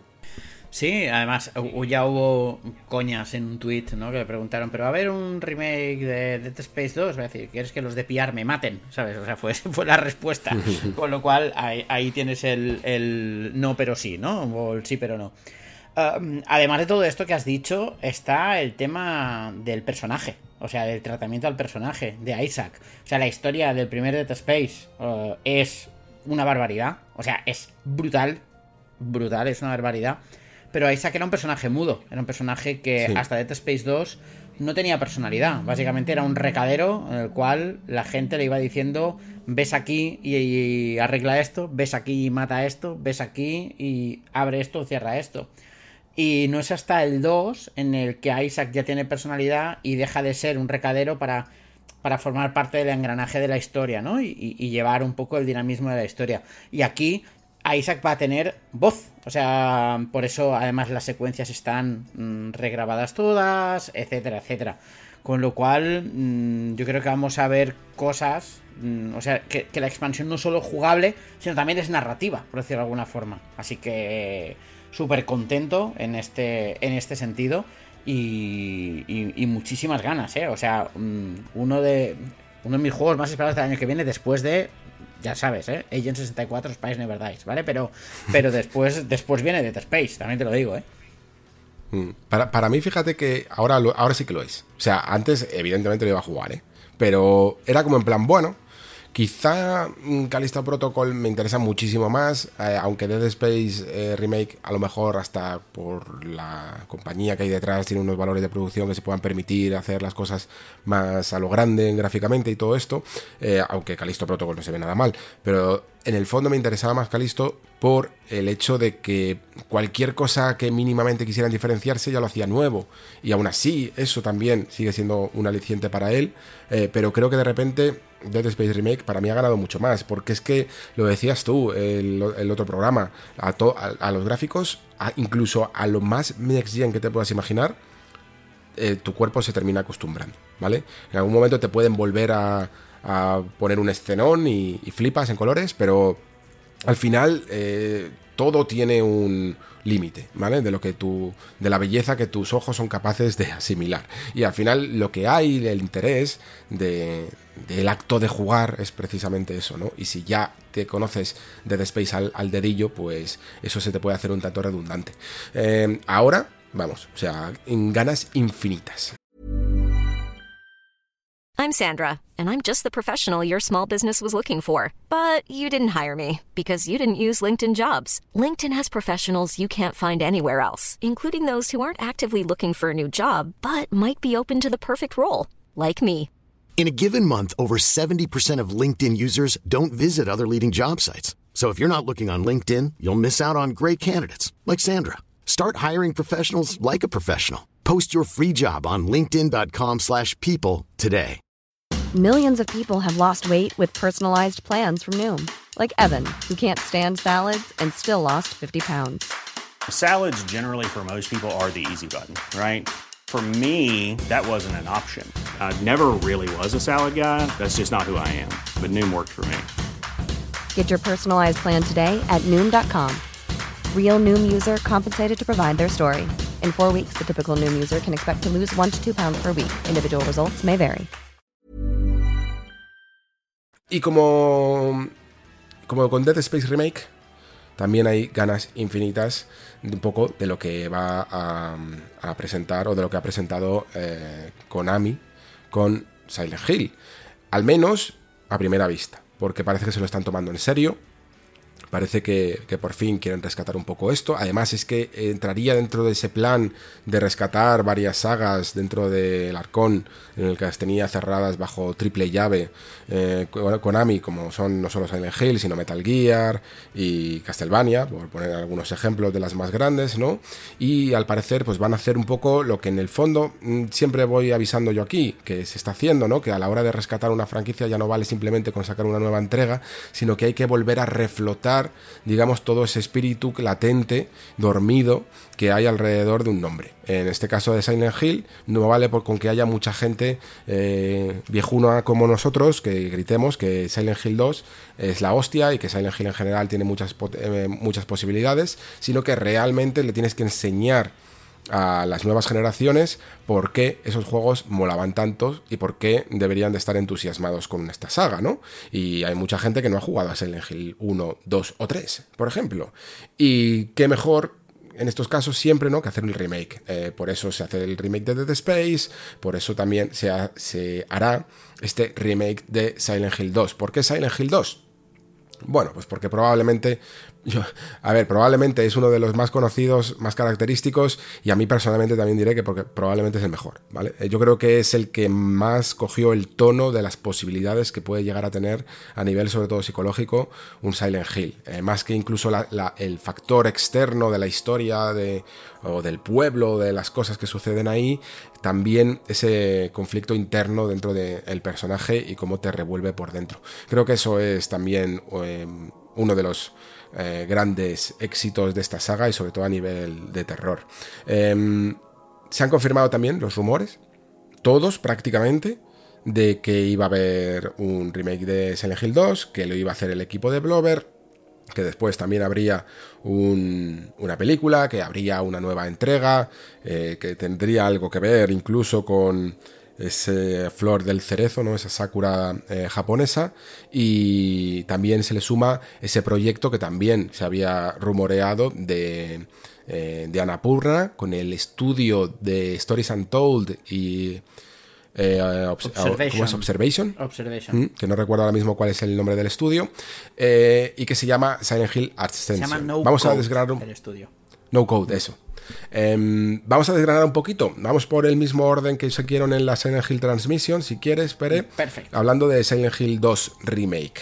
Eh, ¿Cómo lo has visto? Yo, personalmente, el hecho de que el equipo de Blover al menos esté dirigido por parte del equipo eh, original, ¿no? Que, que, tenga una dirección detrás y no sea simplemente en plan, tomad, encargaros vosotros y luego ya me llamáis, me llama más la atención. Es lo que te iba a decir. O sea, ¿cómo no vas a estar ilusionado con un remake de Silent Hill 2? Que yo estoy contigo que se hace el del 2 y no el del 1, porque creo que es más sencillo hacer el del 2 que el del 1 porque el Silent Hill 1 tenemos un recuerdo fantástico sobre él y demás, pero es un juego que es muy básico en muchas cosas, narrativa, etcétera, etcétera. Y Silent Hill 2 es un juego mm, que, o sea, que hoy en día le puedo dar lecciones a más de, a más de alguien sobre qué contar y cómo se cuenta, ¿no? Entonces, ah, yo creo que es la elección adecuada. Lo que no tengo tan claro es que Blover sea el estudio adecuado, ¿eh? Eso también te lo digo. Lo que dices tú, yo estoy contento porque están supervisados. Pero ¿sabes qué pasa? Que... Y, me voy a poner un poco así, pero estoy muy contento y muy ilusionado, ¿eh? O sea que una cosa no quita la otra. Pero... Uh, Silent Hill 2 es un juego que es súper sutil. Súper sutil y Bloober son un poco vastos, ¿sabes? en, su forma de entender el miedo. Y lo, han demostrado en The Medium, lo han demostrado en Blair Witch Project, lo han demostrado en Layers of Fear. Es decir, que, que, la sutileza de Silent Hill 2 está en los detalles, en los ángulos de cámara y en el simbolismo. Y que estén supervisados, yo creo que va a hacer que, esto vaya adelante. Uh, si estuviesen solos no, estaría tan contento, ¿eh? también te lo digo. Pero yo creo que yo creo que, que el resultado va a ser bueno, ¿eh? es decir, lo que se ha visto. La gente le, parecía un poco rara el protagonista, pero jugad de medium, o sea, es el motor de esta gente, ¿sabes? Es lo que utiliza esta gente y es la forma de enseñar a esta gente. Y además después se vio la captura de movimiento y es que el pavo es igual, ¿sabes? Entonces, entonces es lo que es lo que tiene. Uh, muy contento, muchas ganas, ¿eh? De verdad, muchísimas, muchísimas ganas. Exclusivo 12 meses en PlayStation 5, ¿vale? Y también te voy a hacer el comentario así, lo voy a soltar aquí un poco el que te hice ayer. Es decir, hoy las pataletas por los exclusivos por parte de Sony son un poco más cínicos que ayer, ¿sabes? O sea, pero bueno, en fin, ya sabemos cómo van estas cosas. Y, y nada, y la verdad es que yo le tengo infinitas ganas, ¿eh? ¿Qué pasa? Estamos siempre en lo mismo. No sé qué coño pasa, Alex, tío. Fechas, joder, ¿sabes? O sea, ni marco temporal. O sea, ¿tú crees que esto sale el año que viene? ¿O qué? Espero que sí. Yo es que pensaba que cuando vi que se les había. Bueno, que es Konami, evidentemente la van a liar. Eh, y que se les había filtrado todo porque habían puesto las descripciones ya en el vídeo preparado y, no se habían dado cuenta. Eh, ponía ya hasta la página de la Store eh, y solo faltaba el enlace para que lo pusieran después. Em, y yo pensaba que por ese dato mm, al final saldría muy, muy pronto. Digo, joder, si tienen ya la Store ahí para poner el precio, lo mismo tienen ya la fecha pero y, es y, es en breve, pero no. Eh, me parece a mí que al final se va a retrasar un poquito más. Dijeron, creo que en la transmisión, que llevaban, que se habían aproximado a Blover hace tres años o algo por el estilo, así que entiendo que a lo mejor pudo haber un año de, preproducción y que estarán en el segundo año de desarrollo. Y siendo un remake eh, práctica, bueno, no va a ser uno a uno, pero que tienen bastante la dirección ya hecha eh, y solo tienen que apuntalar, eh, a lo mejor es un desarrollo de tres años y no, no, se tiene por qué ir a los cuatro, cinco, incluso seis de rigor, ¿no? Por eso eh, espero que salga o bien a finales de 2023 o no sé, 2024, aunque espero que salga 2023, la verdad, le vendría bastante bien. y sobre lo que has comentado, creo que vamos a ver un poquito de las dos cosas, que tanto de las dudas como de los aciertos. Eh, aunque sea Blover, como he dicho, quiero creer que tanto el hecho de que esté parte del equipo que, y que el juego ya está hecho, es que simplemente tienes que mirar, tienes que ponerte a jugar y, replicar un poco esa intención. Y si, y si, además te jactas, como se jactaban en los vídeos, de que este era el juego prácticamente que les hizo querer dedicarse a esto y tal, entiendo que lo tienen más analizado que nosotros, evidentemente. Y entienden todas esas sutilezas y sabrán un poquito cómo transmitirlas. Y por ello por un lado, no estoy del todo asustado y quiero creer que aquello que la gente, eh, que es que es difícil hablar por spoilers, que valoramos tanto de Silent Hill 2, eh, va a estar ahí. Pero también creo que hay cosas que, sinceramente, un desarrollo moderno van a hacer completamente imposible.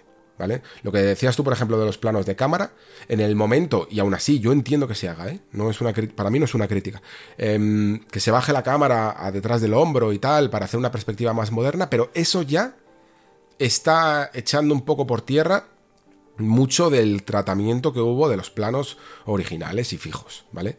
Que no los vas a poder del todo eh, trasladar, yo creo. Hay un momento incluso en el tráiler, pero vamos, es que realmente había muy poco de gameplay o casi nada, o al menos demasiado modificado como para que fuera realmente gameplay, en el que se le ve incluso con una cámara fija entrando por una puerta y luchando eh, contra las enfermeras y tal. No sé si en algún momento, por hacer más que nada el homenaje, mm, harán estos planos fijos, pero podría ser muy raro, sobre todo teniendo siempre la cámara detrás. Eh, y luego, sobre todo, pues hay cosillas que es que no, es que no les veo haciéndolas. O sea, por ejemplo, Silent Hill 2 era un juego que los enemigos, por ejemplo, estas enfermeras, es que, es que no te hacían nada. O sea, ibas con un palo, literal, ¿vale? Ibas con un palo y, y realmente daban el miedo de estos enemigos estaba más en tu cabeza, en ese sonido machacón metálico constante en la oscuridad, en no ver más allá de lo poco que alumbra tu linterna, en el movimiento estrambótico de las criaturas, que en el daño físico que te hacían, ¿vale? Porque realmente también se entendía por un lado que tus movimientos también eh, eran, eran eh, toscos, y por otro porque en el fondo el juego ya te estaba mandando unos mensajes de que, oye, que, el miedo está en tu cabeza, no está en el daño físico que te hacen realmente estos enemigos, ¿no? Era, era un tono que se intentaba transmitir. Ahora, en 2022, se espera probablemente también de las nuevas generaciones que se haga un combate mínimamente consistente, porque si le pones un combate así, por mucho que es que lo quieras mm, explicar el simbolismo, la gente no te lo va, mucha gente no te lo va a comprar, te va a decir, va, pues vale, pues muy bien, pero, pero vas con un palo y se maneja mal, ¿sabes? y, eso eh, no sé muy bien cómo lo van a, cómo lo van a arreglar. Lo mismo con algunos combates, que yo qué sé, es que eh, había algunos que podían llegar incluso a ser muy, muy básicos, incluso el de primero con, con cabeza piramidal y tal, una chala cuadrada, ¿eh? que, que, el miedo estaba en la, en la cercanía, ¿no? En, en el hecho de, enfrentarte a un monstruo en el que las cuatro paredes están muy cerca, ¿sabes? Que no, que no tienes un escenario para correr prácticamente, ¿no? Y todo ese tipo de cosas que te podías permitir en una PlayStation 2 por el hecho de ser una PlayStation 2 y que afectan el hardware y las limitaciones afectan al diseño y a la intención, aquí cuando ya no tienes esas limitaciones y tienes que trabajarte más un sistema de combate o un escenario o algo así, ¿cómo se justifica entonces esa intención? Detrás. Esas son las preguntas que ahora mismo me hago con, respecto a Silent Hill 2. En cuanto a la cara de, de James, eh, bueno, no me parece mal. O sea, evidentemente no es la más atractiva. Incluso te puede parecer más atractiva la de PlayStation 2. pero a mí el, tono de que sea un personaje, un, tipo normal y corriente, sí, sí, creo que es adecuado. Creo que es adecuado. Mira, yo me, voy a, me voy a abrir, ¿vale? O sea, me voy a abrir. Yo creo que Silent Hill 2 Remake va a ser un juego de puta madre, pero va a ser peor que el primer Silent Hill 2. Lo digo así. Eh, yo vi ayer, ¿sabes qué pasa? Yo el Silent Hill 2 me lo sé casi de memoria.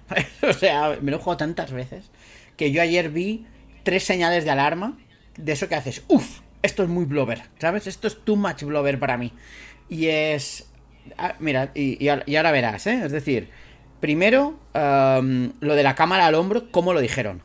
¿Vale? El de para que sea, hemos hecho cosas para que el juego sea aún más inmersivo, por ejemplo, poner la cámara al hombro. Mm, ¿Vale? Es decir, no, no. Es decir, mm, que tengas la cámara al hombro no tiene por qué ser el juego más inmersivo, ¿no? Esto, si, hubiera, dicho comercial en vez de ahí inmersivo. Está, ahí está. Entonces ya me lo creo, ¿no? Lo que pasa es que les metieron muchísima caña en The Medium por el tema de las cámaras y ahí lo tienes, ¿vale? Entonces ahí tienes una. Pues hay una escena que es muy corta, que es la escena de los barrotes, que se ve casi en primera persona, que es que James intenta estirar la mano eh, para coger algo que está más allá de unos barrotes. Esa escena está grabada, eh, está creada en el Silent Hill 2 con un, un picado altísimo desde mucha altura y demás. Pues esa escena es ultra simbólica por lo que hay detrás de esos barrotes y demás. No es tan de susto como del simbolismo. Y aquí la han convertido en una escena de susto puro y duro. Además, es esa escena porque están todos los elementos. O sea, la estuve hablando ayer con varias personas y, demás. Y después, eh, la tercera señal de alarma es, es que salieron esos dos momentos de darle con garrote. Y es lo que decías tú. Silent Hill 2 es un juego más de de la amenaza está en tu cabeza que la amenaza real. Y, y, aquí va a haber bastante más acción de lo que yo creo que consideramos. Creo, mira lo que te digo, ¿eh? creo que The Medium va a condicionar mucho el desarrollo de este Silent Hill 2. ¿eh? Mira lo que te digo. Las críticas a The Medium. Entonces, ah, yo solo espero, yo solo espero que hagan algo que fue eh, el gran momento y la gran escena de Silent Hill Downpour. No sé si lo has jugado o no. Es que es el Silent Lo Hill. jugué, pero no me lo pasé. Mm, Jugué bastante, pero no, no, me, lo, no me lo terminé. que, que el juego en sí es correcto, está bien, ¿eh? O sea, tiene algunas ideas que están muy bien y demás. Eh, Es una interpretación interesante de lo que es un Silent Hill. Pero, pero hay un momento que es icónico, que es la primera vez en la que la transición de un mundo a otro se hacía en tiempo real. ¿No? Que es ese momento en el que pasas de un mundo a otro. Eh, de- yo espero que esto lo hagan, porque esto es. Esto sí son cosas que el servicio puede. eh, O sea, la tecnología puede estar al servicio del juego y no al revés, ¿no? Y vamos a ver hasta qué punto eh, el juego va a estar al servicio de la tecnología con Blover Team, que es lo que a mí me, me asusta un poco. Por eso digo que mi- mientras los tengan vigilados, ya me va bien. Es que piensa, a- ahora que lo dices, esto de la tecnología, de los dos mundos y tal, ya se, ya se relacionó de Medium con Silent Hill precisamente un poco por esto. Claro.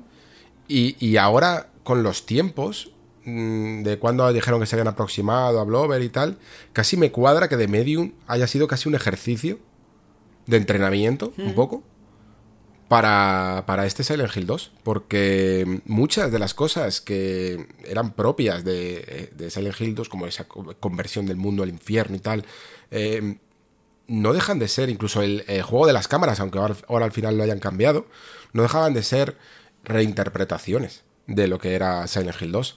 Así que eh, por eso puede haber ahí una, una conexión, o quizá es que simplemente vieron también el trabajo que habían hecho eh, preproducción con The Medium y dijeron que era el estudio adecuado, tal vez sobre todo dedicados al terror y tal, tal. O sea, puede ser cualquiera de las dos o las dos razones.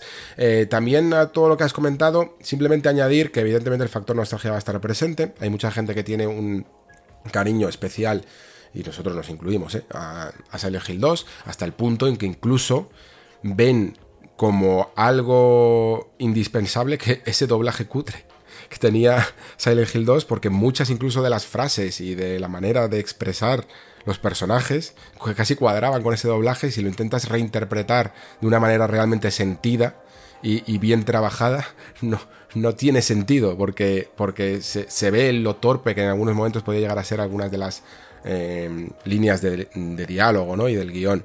Eh, vamos, que aquí van a, a estar a flor de piel muchos sentimientos nostálgicos también, y evidentemente no lo va a tener, no lo va a tener fácil. Quizá lo tiene más fácil eh, la película, que también si no me equivoco, va sobre Silent Hill 2, ¿no? Va a coger un poquito el argumento de Silent Hill 2. Sí, sí. ah, de hecho, está dirigida está dirigida por la misma persona, ¿eh? Es decir... ah, Christoph Sí, sí. sí, sí. Y, y Christoph Gans, que, que- que además hablaba con un amor de, de la película y de, de la primera y de su intento de interpretación y demás. Mira que yo eh, eh, me- no podía evitar acordarme de, de lo que decías tú en el último programa hablando de la película de Super Mario, ¿no? Que quizá no es lo que querías, ¿no? Es decir, intentar revivir las experiencias del videojuego en el cine, etcétera, etcétera, etcétera. Me apetece mucho la peli de Silent Hill, te lo digo, ¿eh? Es decir, la de Super Mario me interesa más bien poco y, y- y demás, porque, porque coincido totalmente con lo que decías tú, pero creo que se le puede dar un ambiente muy guay a una película y creo, y creo que, que, mm, que Christoph Gans lo va a conseguir, mira lo que te digo, ¿eh? O sea, creo que l- le ilusiona tanto el proyecto que cuando un director le pone este nivel de pasión solo salen cosas bonitas. Sí, no, se le ve muy implicado y muy estudioso de lo que es este universo. Y la primera peli que yo considero que está bien, o sea, creo que, que se, ya no solo que se deje bien, sino que está, está bien. eh, tenía algunos momentos bastante poderosos. Las enfermeras, por ejemplo, o sea, se notaba que incluso casi a veces quería hacer más, mm, más película basada en Silent Hill 2 que, que en el 1, ¿no? Pero pero bueno, eh, yo sinceramente aún así me mantengo en que mucho de lo que es el universo Silent Hill se tiene que entender a través de los mandos, ¿vale? Eso, eh, e incluso en este caso, aunque también tengo ganas y curiosidad de ver la peli, creo que se mantiene. Porque todo lo que hemos hablado de la, sensación de inquietud a cada paso que das y que como realmente ese miedo está en el avance del jugador o en que todo te dice no avances, no avances, esto es demasiado esto es demasiado complicado, esto es demasiado peligroso, eh, y luego en el fondo no hay tal peligro, eso no se puede trasladar porque la película avanza sola, ¿no?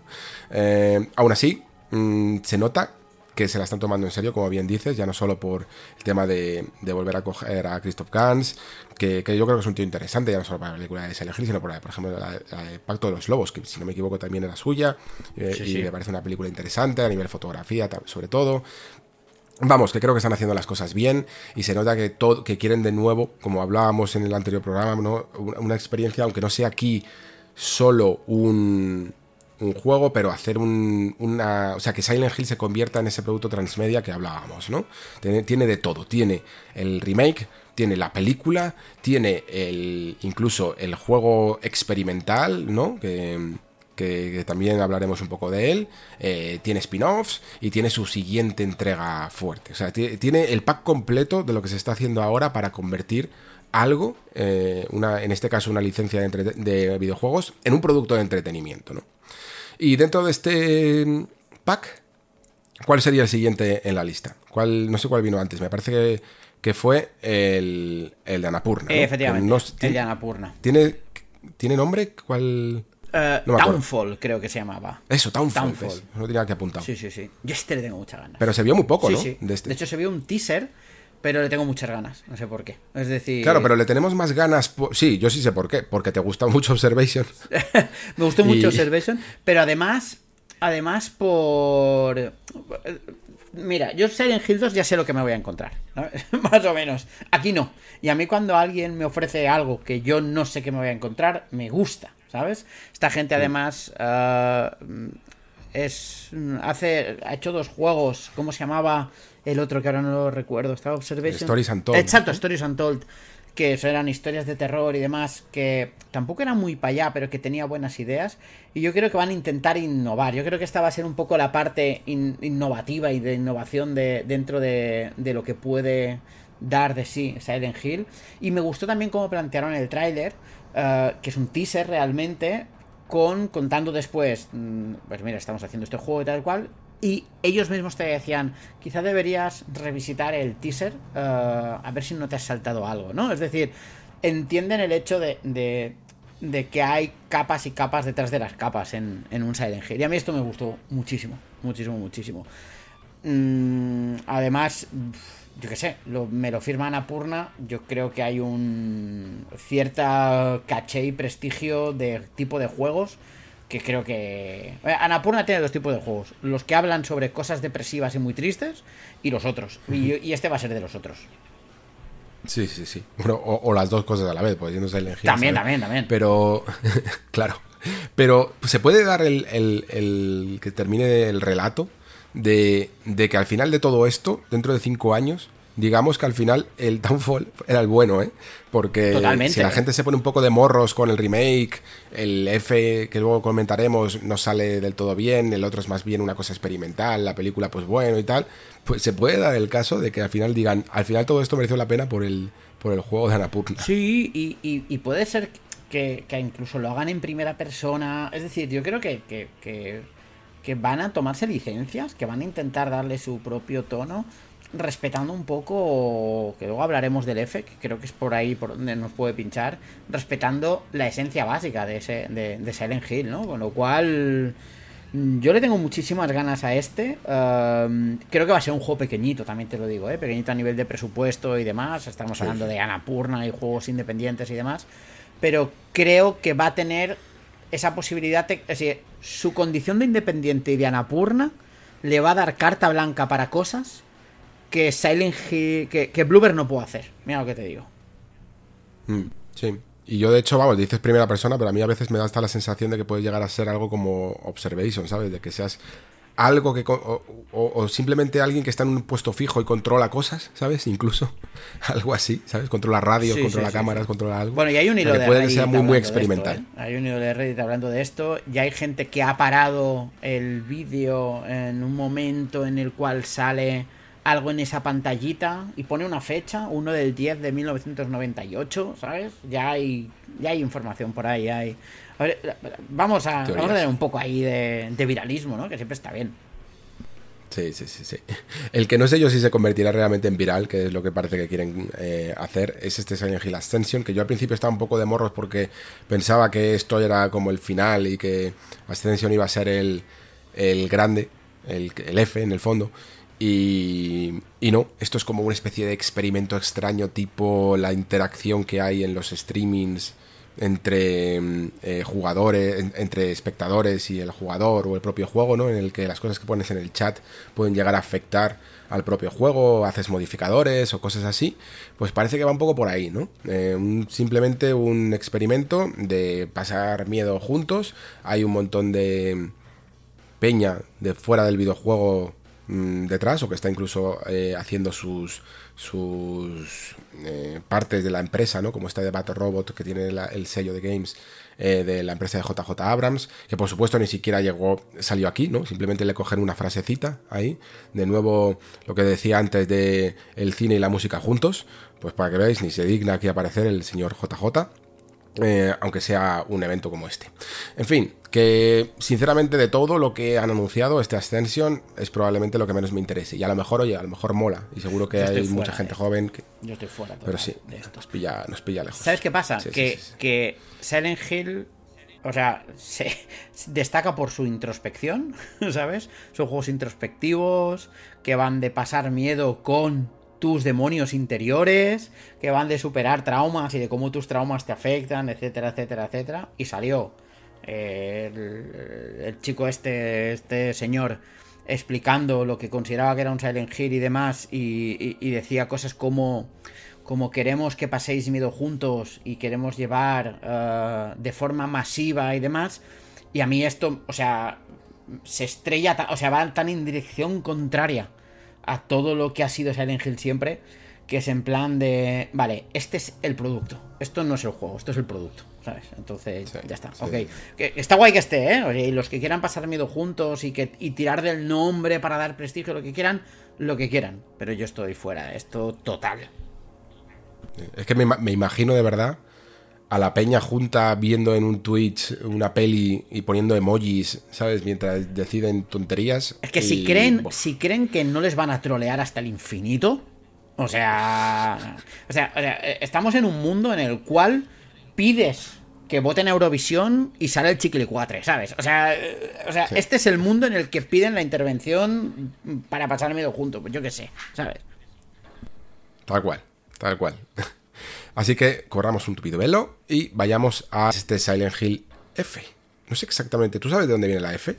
Pues no tengo ni idea. Ahora estaba pensando, voy a ver qué significa la F sola en japonés, ¿sabes? Espe espero que no sea um, press F to pay respects.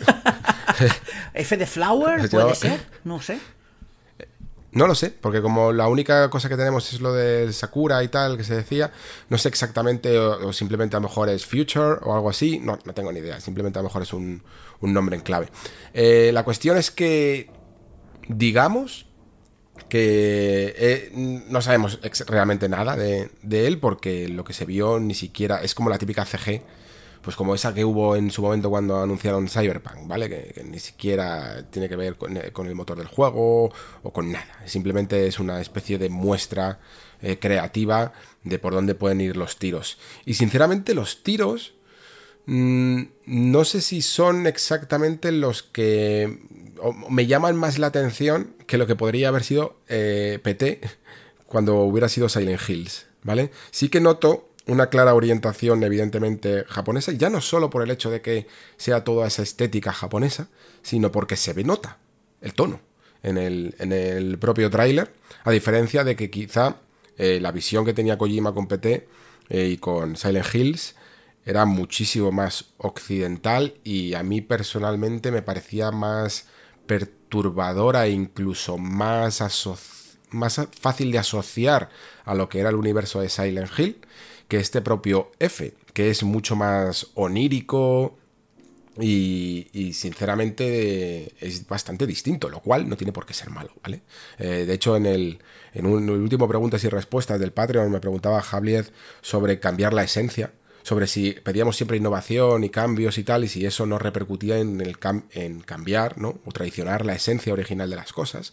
Me parece un buen debate, y creo que este Silent Hill, al menos, se le puede decir que es atrevido. Luego ya veremos exactamente si lo que hace es cambiar esa esencia o adaptarla a lo que es más el terror folclórico japonés, que es una visión de esta franquicia que en el fondo, siendo una compañía japonesa y una marca japonesa, no hemos terminado de ver del todo, ¿no?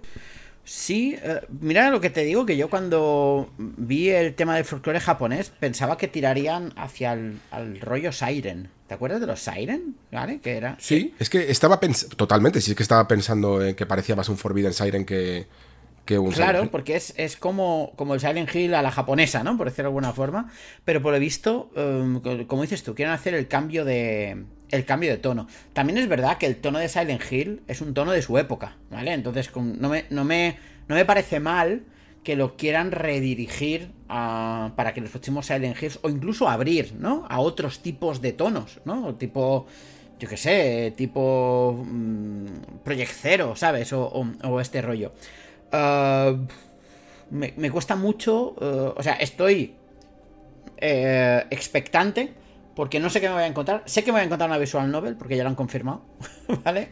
Ah, y, el guionista, por lo visto, escribe muy bien y crea muy bien misterios y demás, etcétera, etcétera, etcétera. Con lo cual, hasta ahí bien. Yo el problema lo tengo con la desarrolladora, macho. ¿Sabes? O sea, la desarrolladora que está detrás es la del Reverse. Entonces. Son, sí, Neobarts, me parece que se llama. Entonces, mira qué ha hecho esta gente. Y esta gente básicamente ha hecho el reverse y ports de, de Resident Evil a, a la nube de Switch, ¿sabes? Con lo cual. Mm, ya veremos. Me parece guay, ¿eh? O sea, el tema de buscar el miedo dentro de la belleza me parece un concepto flipante a mí, ¿eh? Te, lo digo. Pero. Pero. Pero ya está. Uh, la letra F eh, se la puede entender como amigo perdido. He buscado en internet. Y a lo mejor es F de Flower. un, concepto también muy. a lo mejor es F, y a lo mejor es F de Flower, ¿eh? que también que, que es Konami. es Konami. Tampoco se tienen por qué complicar mucho la vida en estas cosas. Exacto. tengo curiosidad por este. O sea, o sea si, me, si, tuviese que, que, apostar. O sea, no le, no le pondría pasta en un, en un Kickstarter ahora mismo por quién está detrás. Pero, pero es tan diferente que al menos llama la atención. O sea, yo no lo voy a castigar por ser diferente de, primeras. Ya, vale, pues tendremos que esperar, evidentemente. Eh, bueno, mm, seguimos en el fondo ya con, con, el miedo. Yo creo que pasamos de Silent Hill ya a, a otro tipo de, no sé si llamarlo terror, pero sí otro tipo de atmósfera muy, muy oscura, como es Scorn. Eh, yo me he quedado todavía a la mitad de, del juego y eso que no es muy muy largo, pero Pere ha podido completarlo, así que nos va a contar todo sobre él. Vamos allá.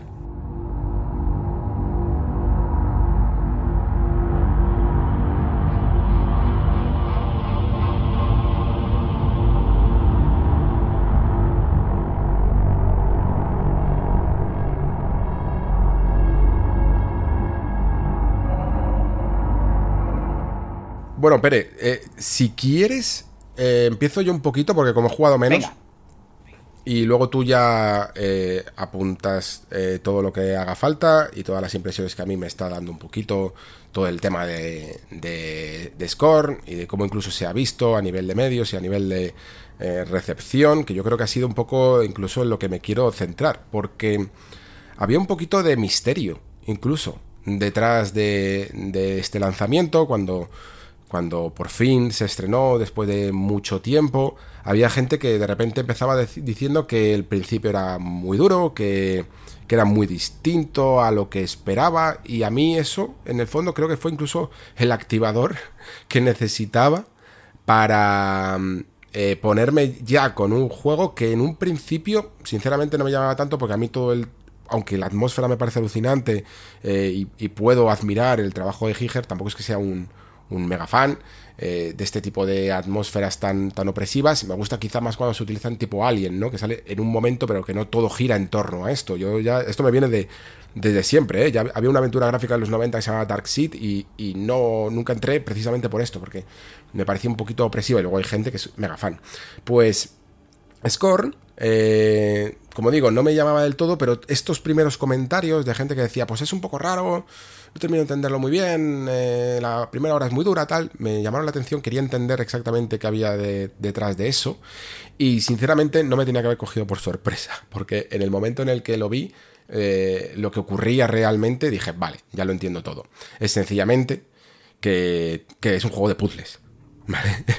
es un juego de puzzles. Eh, es un juego que además mm, es de un tipo de puzzles muy, muy completo y que, sin embargo, creo que, a ver, puedo entenderlo, pero creo que a nivel de marketing han metido un poquito la pata, porque a veces eh, todos los tráileres apuntaban más a que parecía más un juego de acción, sobre todo, yo que sé, a lo mejor el que se hubiera informado muchísimo, muchísimo de Scorn eh, lo sabía, pero yo creo que el jugador medio veía un arma en pantalla y, enemigos y lo mezclaba todo con algunos escenarios alucinantes y decía, vale, pues era un juego de un first person shooter en una ambientación de HR Giger, ¿vale? Y ya está, y no tendrá nada más. Pero cuando empiezas directamente con un puzzle, y además un puzzle eh, relativamente mm, complejo, que te implica ya hacer varias acciones, eh, no sencillamente es el puzzle que estás viendo en, ese momento y sigues adelante, sino que tienes que ir a varias partes del escenario y que incluso la primera parte de todas a las que tienes que ir es un slider, ¿vale? Que no sepa lo que es un, puzzle de slider es de los que tienes que ir como moviendo cosas por ranuritas, ¿vale? Y, y que además puede llegar a ser un poco obtuso. Yo estaba diciendo, madre, mí, madre mía, esto para lo que es el jugador medio es completamente una barrera. Eh, una barrera que no van a superar. Claro, hay que entrar en sintonía con lo que es realmente este juego y no con lo que a lo mejor creías que era. Y, ahí se entiende muchísimo mejor y el juego entonces funciona bastante bien. Pero lo que digo, para ese jugador medio que a lo mejor espera un juego de acción, evidentemente no lo habrá superado. Porque eh, empezar así, con un puzzle relativamente maestro, eh, con, con, un slider encima, y luego que la primera arma, incluso si has superado todo eso, llegas eh, a la primera arma que coges y realmente es un ganchito que, empuja un poco y ya está, y que sirve casi más al principio por, para utilizarlo en estos puzzles que para los, ene los enemigos, aunque luego ya llegarán, eh, evidentemente te está alienando de todo eso y mucha gente le habrá pillado por sorpresa. Quien lo ha entendido bien, este juego, al final eh, habrá visto que su espíritu no es en el fondo el de un juego de acción, incluso aunque al final sí que hay combates y sí que hay enemigos, sino que en el fondo es el de un, no solo un juego de puzzles, sino de un tipo muy específico de juego de puzzles que poca gente se lo ha visto incluso en, en sus análisis mencionar, eh, a excepción de mi compañero, por cierto, eh, Alberto Pastor, que, que lo puso, y que es en el fondo un heredero de Myst. ¿Vale? De, de esa aventura gráfica en primera persona de los 90 que hacía precisamente esto, que lo que hacía era meter al jugador en un entorno un poquito en primera persona eh, relativamente abierto en el que tenía que solucionar varias, as, varias partes de un puzzle para después poder seguir avanzando y ir a otra parte en la que había mucho componente de puzzles y poco componente narrativo o al menos narrativo a primera vista, ¿vale? Que eso no significa que luego a nivel simbólico y que en las últimas partes eh, las cosas se puedan llegar a poner un poquito más interesantes. Por lo que yo tengo entendido, eh, así resulta. Pero creo que, como digo, puede, haber desorientado un poco, eh, o bien el marketing, o bien los trailers, enfocando evidentemente en el aspecto que puede llegar a ser más, más atractivo. pero también tengo que decir que, el juego, mmm, evidentemente a nivel visual me parece flipante. O sea, es algo que realmente sorprende, o sea, te quedas embobadísimo, seas más fan o menos de este eh, tipo de atmósferas. Es realmente acongojante lo que consiguen algunos escenarios y esa mmm, escala eh, muchas veces también. Y, y, luego también es asquerosete cuando, cuando tiene que serlo. Eh, y, al, ¿Y por qué todavía no lo he terminado? Bueno, pues por dos cosas. La primera porque yo nunca he sido muy fan de Myst, ¿vale? Yo dentro de las aventuras he tirado siempre más para el, por el diseño de puzzles que suele mezclar un poquito de narrativa de las aventuras gráficas tradicionales de point and click y los juegos que eran más de Myst en general siempre me mantenía muy eh, apartado porque tenían un componente de a lo mejor 90% puzzle y 10% de aventura, ¿vale? Eh, y aquí lo que he visto es que más o menos se cumple un poquito el patrón, al menos en la primera mitad del juego. Eh, sí que poco a poco lo va uniendo con más partes de acción o te va metiendo algún bit narrativo, pero también noto que si bien los puzzles sí que me parecen bastante interesantes en general, también me ocurre que lo que me ocurría en estos juegos muchas veces, que es un poco lento de recorrer, es lento de efectuar las acciones. Muchas veces tienes la sensación de que quieres probar varias cosas, tienes como cinco ideas, pero es que ir a, ir a hacerlas eh, al lugar adecuado, muchas veces en escenarios laberínticos en los que no te mueves del todo eh, ágilmente, a veces se te hace un poquito pesado. Incluso en algunos momentos, sabiendo incluso lo que tienes que hacer, se hace pesado tener que ir para allá y tener que hacerlo porque tiene un ritmo lento. ¿Vale? Es de ritmo lento. Y eso cuando no tengo ningún problema con los ritmos lentos, creo que no necesito excusarme en esto, pero en las, en las ejecuciones yo creo que sí que tienen que ser rápidas, sobre todo cuando se trata de puzzles, ¿no? El puzzle es algo que ya has hecho un ejercicio y una fatiga mental para ello, y entonces la ejecución tiene que ser relativamente rápida. Eso es un poco a lo que me ha dado tiempo a ver en este score. Pero Pere ya ha podido ver el resultado final, se lo ha terminado y sabrá un poco si luego toda esta parte que vas invirtiendo al principio va recompensando o si va cambiando incluso de este ritmo o va eh, añadiendo más cosas que yo no he podido llegar a ver. Así que, Pere, eh, te dejo el turno de palabra y lo vamos comentando. Pues, a ver, en general has acertado en todo, ¿eh? También te lo digo. es decir, bueno, es que tampoco es muy largo, ¿eh? o sea, yo habría jugado tres horas o dos, dos y media, yo tres. en cinco y media me lo he pasado. Así que. Mm. Y además, también es verdad que yo no me he enganchado en ningún puzzle, ¿vale? Y ahora veréis por mm. qué. A ver, uh, me ha pasado algo muy curioso con el con Scorn. Cuando me lo terminé, creo que te lo puse, me lo he terminado. Y me dijiste, ¿qué tal? Y tal. Digo, mira, esto, tal, cual. Digo, pero. Si, si lo tuviese en físico, mañana lo iría a vender, ¿sabes? Es decir, no es de esos que que, me han marcado, ¿no? Pero sí que es verdad que me ha dejado cierto nivel de pozo. Y eso yo creo que es bueno. Obviamente lo que ha dejado el pozo es la parte de la ambientación, ¿no? Porque al final Scorn realmente es una especie de aventura atmosférica en, primera persona, en la que no hay diálogos, no hay texto, no hay nada, y todo se sustenta sobre ese diseño artístico tan brutal heredero de Giger que decías tú, ¿no? Es decir, y una narrativa ambiental que es verdad que al principio es un poco obtusa además, porque, o sea, es muy impactante visualmente, pero no se acaba de entender, pero sí que es verdad que, ya, te lo comenté, en los últimos capítulos, entre comillas, los últimos niveles, se entiende de forma retrospectiva, ¿vale? Es decir, eh, la narrativa mental lo que hace es te marca una especie de lienzo narrativo. No me atrevo a llamarlo historia tan solo, ¿vale? Ah, porque además está súper abierta a interpretaciones. Yo he leído después, me, puse a bichear interpretaciones de gente y demás, con algunas coincidía, con algunas dije, hostia, no, pero mira, podría ser, ¿no? Yo creo que que un juego te haga hacer esto ya es interesante per se, ¿no? Eh, y es que Scorn, eh, en estas averiguaciones, encontré una entrevista con los desarrolladores que decían que estaba construido alrededor de un concepto, ¿vale? Que es, eh, lo, he traducido directamente, ¿no? Ser arrojado a un mundo que más, que más que extraño se siente ajeno, ¿vale? Es un poco eso, ¿vale? Y es que en Scorn ya lo habéis visto, es decir, el mundo es extinto, obtuso, incognoscible, diría yo, ¿sabes? Eh, que debería costar de entender, ¿no? Y, tienes esa atmósfera como que estás al, al, final de la historia de un mundo, ¿no? Es decir, ya ha pasado todo y, y tú llegas cuando ya solo quedan los restos. Un poco lo que pasaba en Alien, ¿no? Cuando llegaban allí, o, lo que mm. pasaba en, en Prometheus y, estas cosas, ¿no? Entonces tú a partir de ahí lo que haces es vagas por ese mundo y exploras resolviendo puzzles, que no son muchos puzzles pequeñitos, sino que son, son yo le llamo puzzles ambientales también, ¿no? O sea, son puzzles de gran escala en el sentido de que tienen cuatro o cinco pasos y que y que no, algunas veces sí te pones en un panel y tienes que hacer cosas, pero en general tienes que tocar una cosa aquí para irte a otra sala, que pase otra cosa o que pase algo abajo, etcétera, ¿no? Es decir, hay diferentes niveles y diferentes. Los puzzles tienen eh, a veces más de una vuelta, ¿no? Y, por eso esa lentitud que decías tú, porque a veces tienes que cambiar de sala y cuando te has equivocado dices, coño, tengo que volver para atrás, a tocar esto para luego volver aquí, y esto da un poco de pereza, ¿no? Es un juego, como digo yo, que por, por mecánicas y estructura, por el tipo de juego que es, es de esos juegos de jugar echado para atrás, pero la ambientación te obliga a estar echado para adelante, porque, joder, la ambientación es opresiva, ¿eh? O sea, es...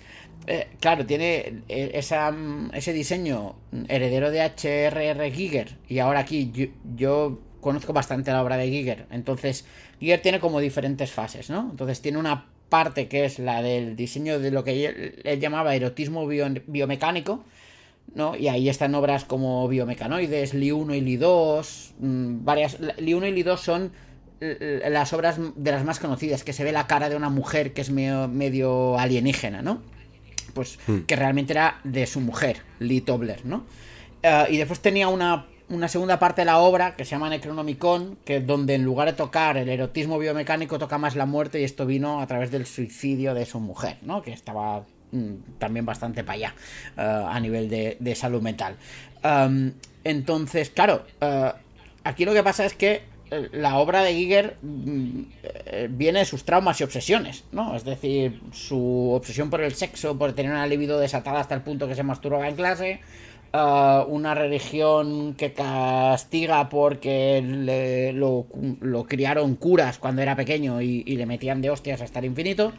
Y también por las armas y sus mecanismos. De hecho, él pintaba con aerógrafo porque le producía, decía él, cierto placer sexual disparar pintura en lugar de dar trazos con ella. O sea, para que veas hasta dónde vamos, ¿no? Entonces, claro, el juego intenta recoger todo esto y está guay al principio que tenga ese punto, como decías tú, de Mist, de que te dejan allí y, que nadie, nada tiene sentido y que es un mundo raro y es un mundo, como ellos dicen, ajeno, ¿no? Alienígena, en el que eh, no sabes muy bien ni dónde estás, ni qué estás, etcétera, etcétera. Pero aquí viene lo que me chirría a mí, ¿vale? Que no es la parte narrativa, sino es la parte jugable. Porque claro, eh, la ambientación es ajena y alienígena, pero cuando te encuentras con puzzles son humanos y mundanos, ¿vale? Es decir, ¿qué es el problema? Porque puzzles como los de Scorn, yo los he resuelto en Call of the Sea y en Stray. El mismo puzzle. Claro. Y a partir de ahí, mira que el juego lo intenta, porque intenta que sean intuitivos. O e, el hecho de que no te cuenten absolutamente nada y que tengas que decir tú cómo resolverlo, pues ayuda. La sensación un poco de, de no saber qué coño está pasando y demás. Pero los rompecabezas para mí son demasiado familiares. Y, y claro, esto me contrasta mogollón con la narrativa ambiental que como te digo, al principio nada tiene sentido, pero cuando llegas hacia el final te das cuenta que has estado andando básicamente por dentro de un útero o un sistema vascular, para que me entiendas, ¿vale? Es decir, claro, cuando llegas al final dices, ¡hostia, qué guapo! ¿No? La parte de, la ambientación, la parte del entorno, todo lo que te quiere contar allí, ¿no? Es decir, con lo que pasa, pues te lo cuentan. Y, al final lo que me choca es el tipo de juego que es, ¿vale? Porque, yo qué sé, o sea, voy a hacer lo peor que se puede hacer, ¿no? Y es decir, lo que ojalá hubiese sido.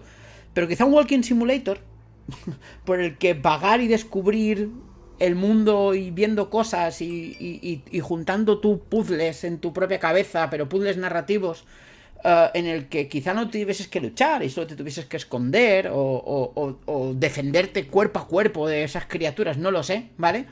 Um, pues se lo hubiese sentado mejor. Pero claro, supongo que han intentado hacer el Scorn más videojuego.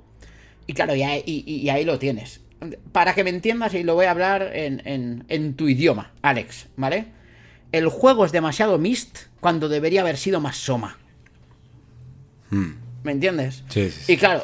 Y, y, luego cuando no, cuando debería de ser a lo mejor también Soma, o ya te has acostumbrado a que sea Mist, te cambia otra vez y te empieza a meter acción. O sea, e, el tío espera, una, persona espera acción, de repente se encuentra puzzles y cuando ya se acostumbra a los puzzles, claro, llega la acción. Y además la acción tampoco es muy para allá, ¿sabes? Con lo cual hay, hay, hay un momento que hay, o sea, o sea, te lo voy a decir así, hay una arena de combate. ¿Me entiendes? Hay un momento que hay una arena de combate y dices, ¿pero para qué? O sea, para- esto no hacía falta aquí, ¿sabes? Es verdad que te lo pueden justificar y que y- y- y hay que resolver. O sea, el combate en sí es un pequeño puzzle y lo que quieras, pero al final, al final, son biomecánicas, pero son todo palancas y slides, ¿me entiendes? Y claro, y, y, y- y ¿qué quieres que te diga? Pues si te vas a un mundo alienígena que no tienes que entender y tú eres capaz de entender cómo funcionan las, la, la ingeniería biomecánica de ese mundo alienígena por ciencia infusa, pues no lo sé, ese es el problema que tengo yo. O sea, a nivel Y, atmosférico... ta- y también se genera una disonancia, Sí, sí. ¿no? Porque al principio dice, o sea, estoy, te compro lo que decía de la entrevista los desarrolladores de que quieren eh, dar ese aspecto. Y sí que es verdad que el hecho de que te pongan incluso sus propios iconos, que no te pongan lo- los botones del mando de Xbox, ¿sabes?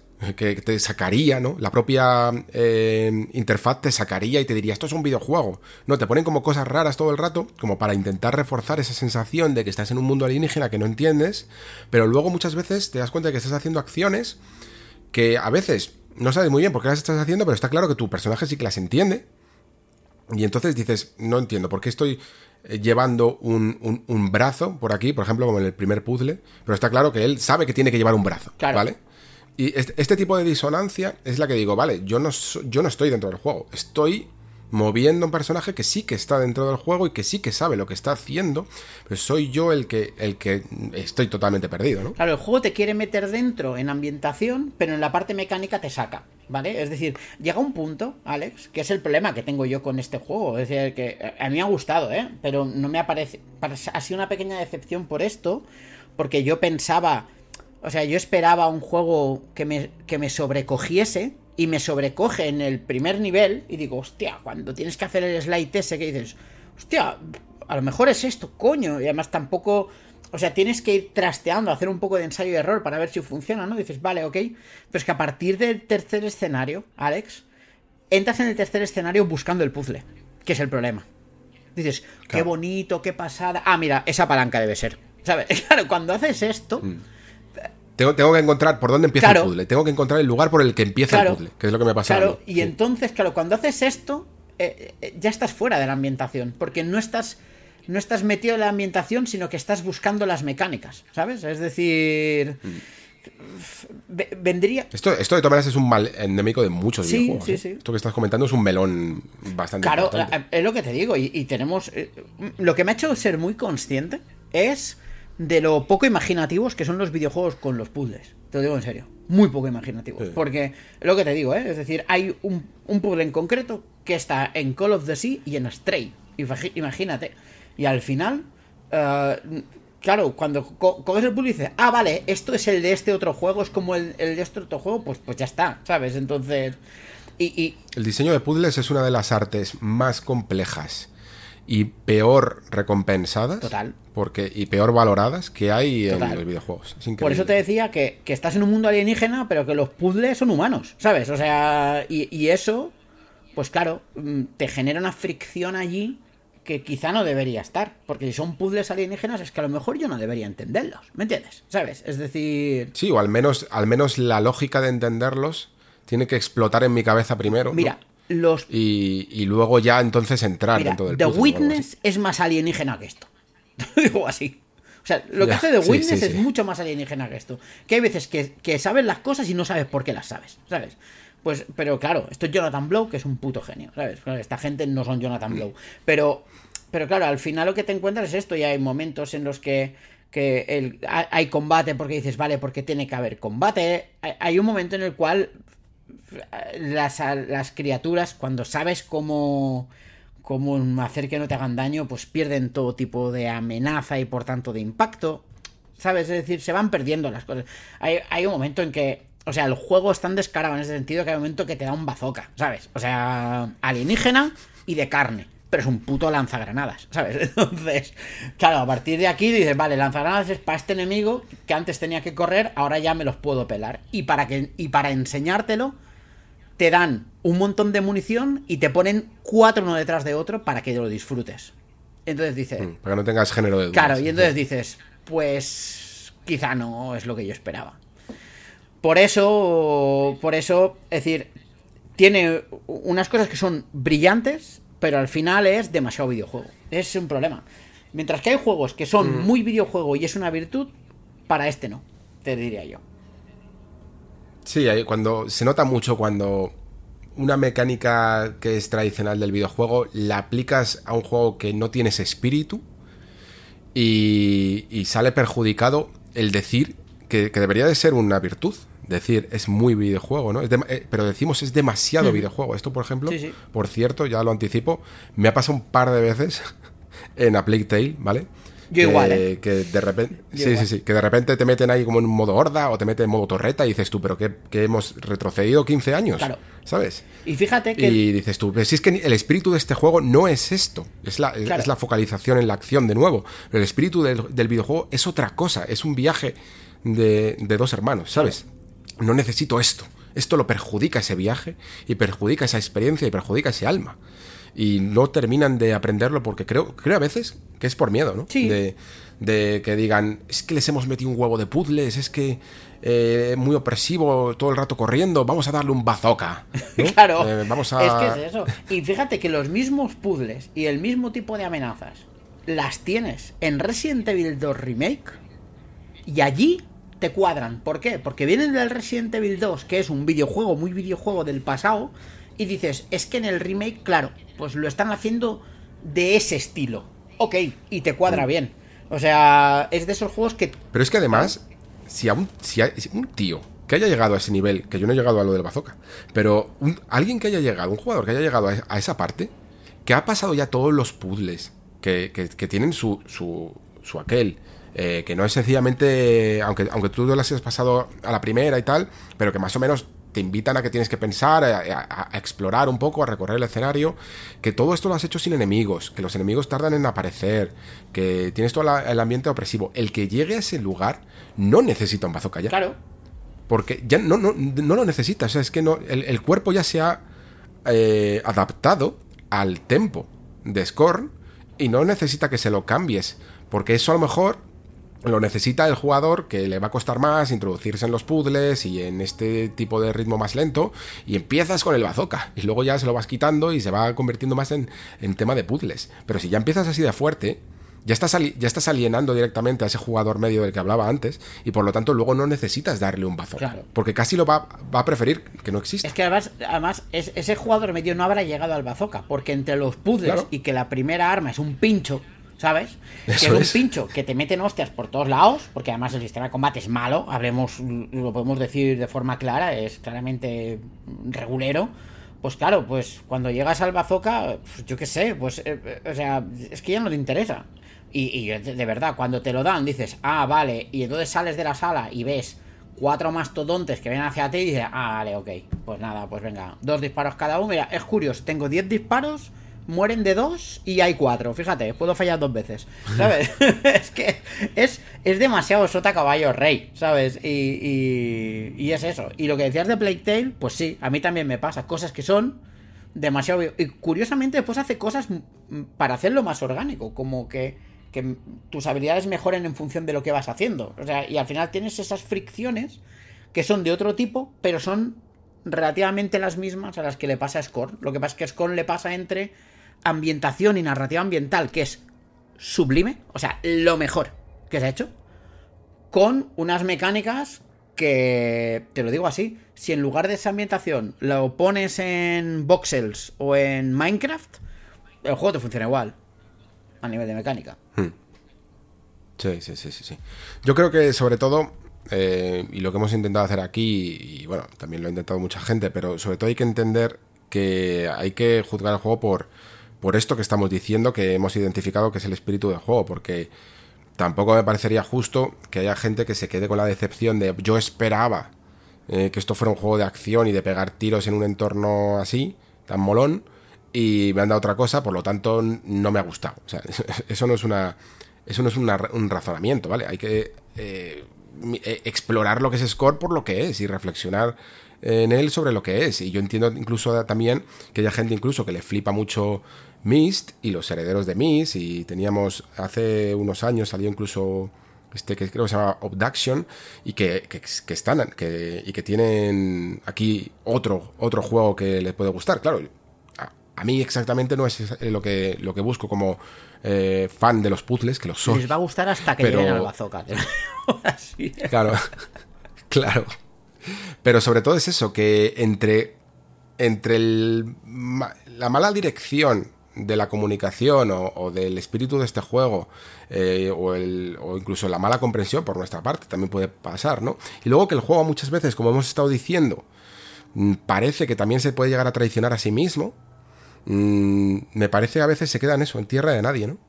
Sí, se queda. O sea, lo que podría haber sido una experiencia ambiental extraordinaria, se queda en un juego correcto, creo yo, ¿eh? O sea, es lo que te diría. Con cosas muy buenas, pero que se ven opacadas por cosas que dices, me sobran, sinceramente. Mira, creo que fue en Soma que metieron un modo sin enemigos. Sí, sí, sí. Pues que de hecho alguien en el, en el, en el, disco del Nexo lo decía el otro día y dije, y dije, no lo hagas, en Soma no lo hagas. En Soma no lo hagas porque hay momentos guays con los 10 enemigos. Bueno, yo, yo lo, lo recomiendo en el caso de que eh, sea una condición que haga que no vayas Exacto, a jugar. eso sí, ¿sabes? eso sí. Si, si, si eso te va a hacer no jugar, entonces sí, hazlo. Exacto. Por favor, porque te mereces, Te mereces jugar vivir Soma. Mm, Te mereces Sí. vivir Soma. Eh, pues aquí le sentaría bien, fíjate. Aquí le sentaría bien Mm. uno en el que no hubiese enemigos y no hubiese armas, ¿sabes? Solo hubiese la primera que se utiliza para activar cosas, ¿sabes? Y, y ya está. Sí. Y que pueda- sabrías que puedes pasear sin peligro, pero es que el mundo es tan sobrecogedor que lo vale, ¿sabes? Es que es verdad que no es, no es largo, pero, pero si encima los enemigos están ahí un poco para molestar y para ralentizar más el- lo que es el, el procesamiento mental, de, el proceso mental de, de- de resolver el puzzle, pues más todavía te van a, a no dejar pensar, ¿no? Y parece que es una buena mecánica, ¿no? están para eso, para eso, para molestar. Pero es que eso me funciona en un Resident Evil. En un Resident Evil mola mucho que tú estás intentando explorar una zona y hay un enemigo que no te deja en paz, ¿no? U otros enemigos que están por ahí pululando. Pero aquí realmente necesitas estar concentrado. Yo por lo menos la es que lo sensación que, tuve es pensando, esa. es muy Resident Evil al final, Scorn, ¿sabes? Pero muy Resident Evil de Mm. PlayStation 1, ¿sabes? O sea, es un poco eso, que es el problema. Muy bien, pues finiquitado, ¿no? Yo creo que más o menos hemos dicho todo, ¿no? Sí, yo creo que sí. Muy bien, pues nada, eh, hasta aquí el nexo de hoy, que, que al final ha quedado completo porque la actualidad eh, creo que ha estado muy, muy completa con todos los temas que hemos tratado y que yo creo que han dado para muchas reflexiones y mucho debate. Eh, podría quizá haber estado más completo, pero es que no nos ha dado tiempo a terminar a Plague Tale. Y como hemos dicho, fijaos que ya tenemos muchas opiniones ¿eh? sobre él, con solo 5 o 6 capítulos que podemos llevar. Hay mucho que desgranar, vamos, incluso podríamos estarnos aquí perfectamente una hora con solo lo que hemos visto, ya te lo digo yo. Totalmente. Pero la cuestión es esa, que preferimos mejor esperar un poquito más y dedicarle ya el programa para cuando lo terminemos. Y de hecho, estoy ya hablando en primera persona de plural, pero Pere, eh, ya te he abusado mucho de ti. ¿Vale? O sea que, que, si la, que si la semana que viene, cuando toca ya hacer la reflexión sobre A Plague Tale, por lo que sea no puedes, eh, si de verdad que no te quiero comprometer. Si tú me llamas, que- yo vengo. Es que tú no lo habíamos sabes. hablado. Si tú me Vale. llamas, yo Es que no- donde yo no quería yo no quería comprometerle ¿eh? y menos aquí en, en- en antena que parece que es más presión pero a mí sí me molaría porque creo que además es un juego que aunque sí yo ya he hecho muchos eh, programas solo y, y me los sé merendar pero creo que mm, que como habéis visto aquí ya en un pequeño cruce de palabras con el con algunas de las cosas que hemos dicho de demasiado videojuego sobre A Plague Tale ya sale debate ¿eh? va a salir debate fácil en, en este. Así que estaré, estaré encantado de que, de que te sumes otra vez Pues y veamos un poquito cómo lo podemos cuenta, hacer. con- cómo lo cuenta podemos- conmigo, hombre. Cuenta conmigo.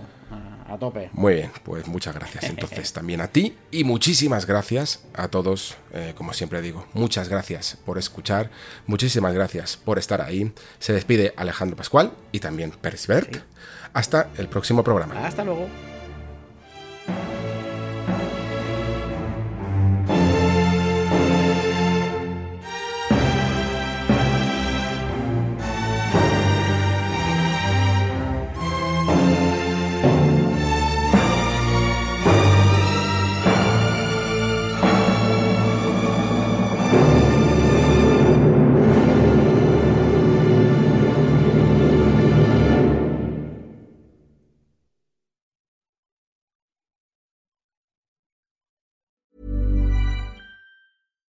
Hi, I'm Daniel, founder of Pretty Litter. Cats and cat owners deserve better than any old fashioned litter. That's why I teamed up with scientists and veterinarians to create Pretty Litter. Its innovative crystal formula has superior odor control and weighs up to 80% less than clay litter. Pretty Litter even monitors health by changing colors to help detect early signs of potential illness. It's the world's smartest kitty litter. Go to prettylitter.com and use code ACAST for 20% off your first order and a free cat toy. Terms and conditions apply. See site for details.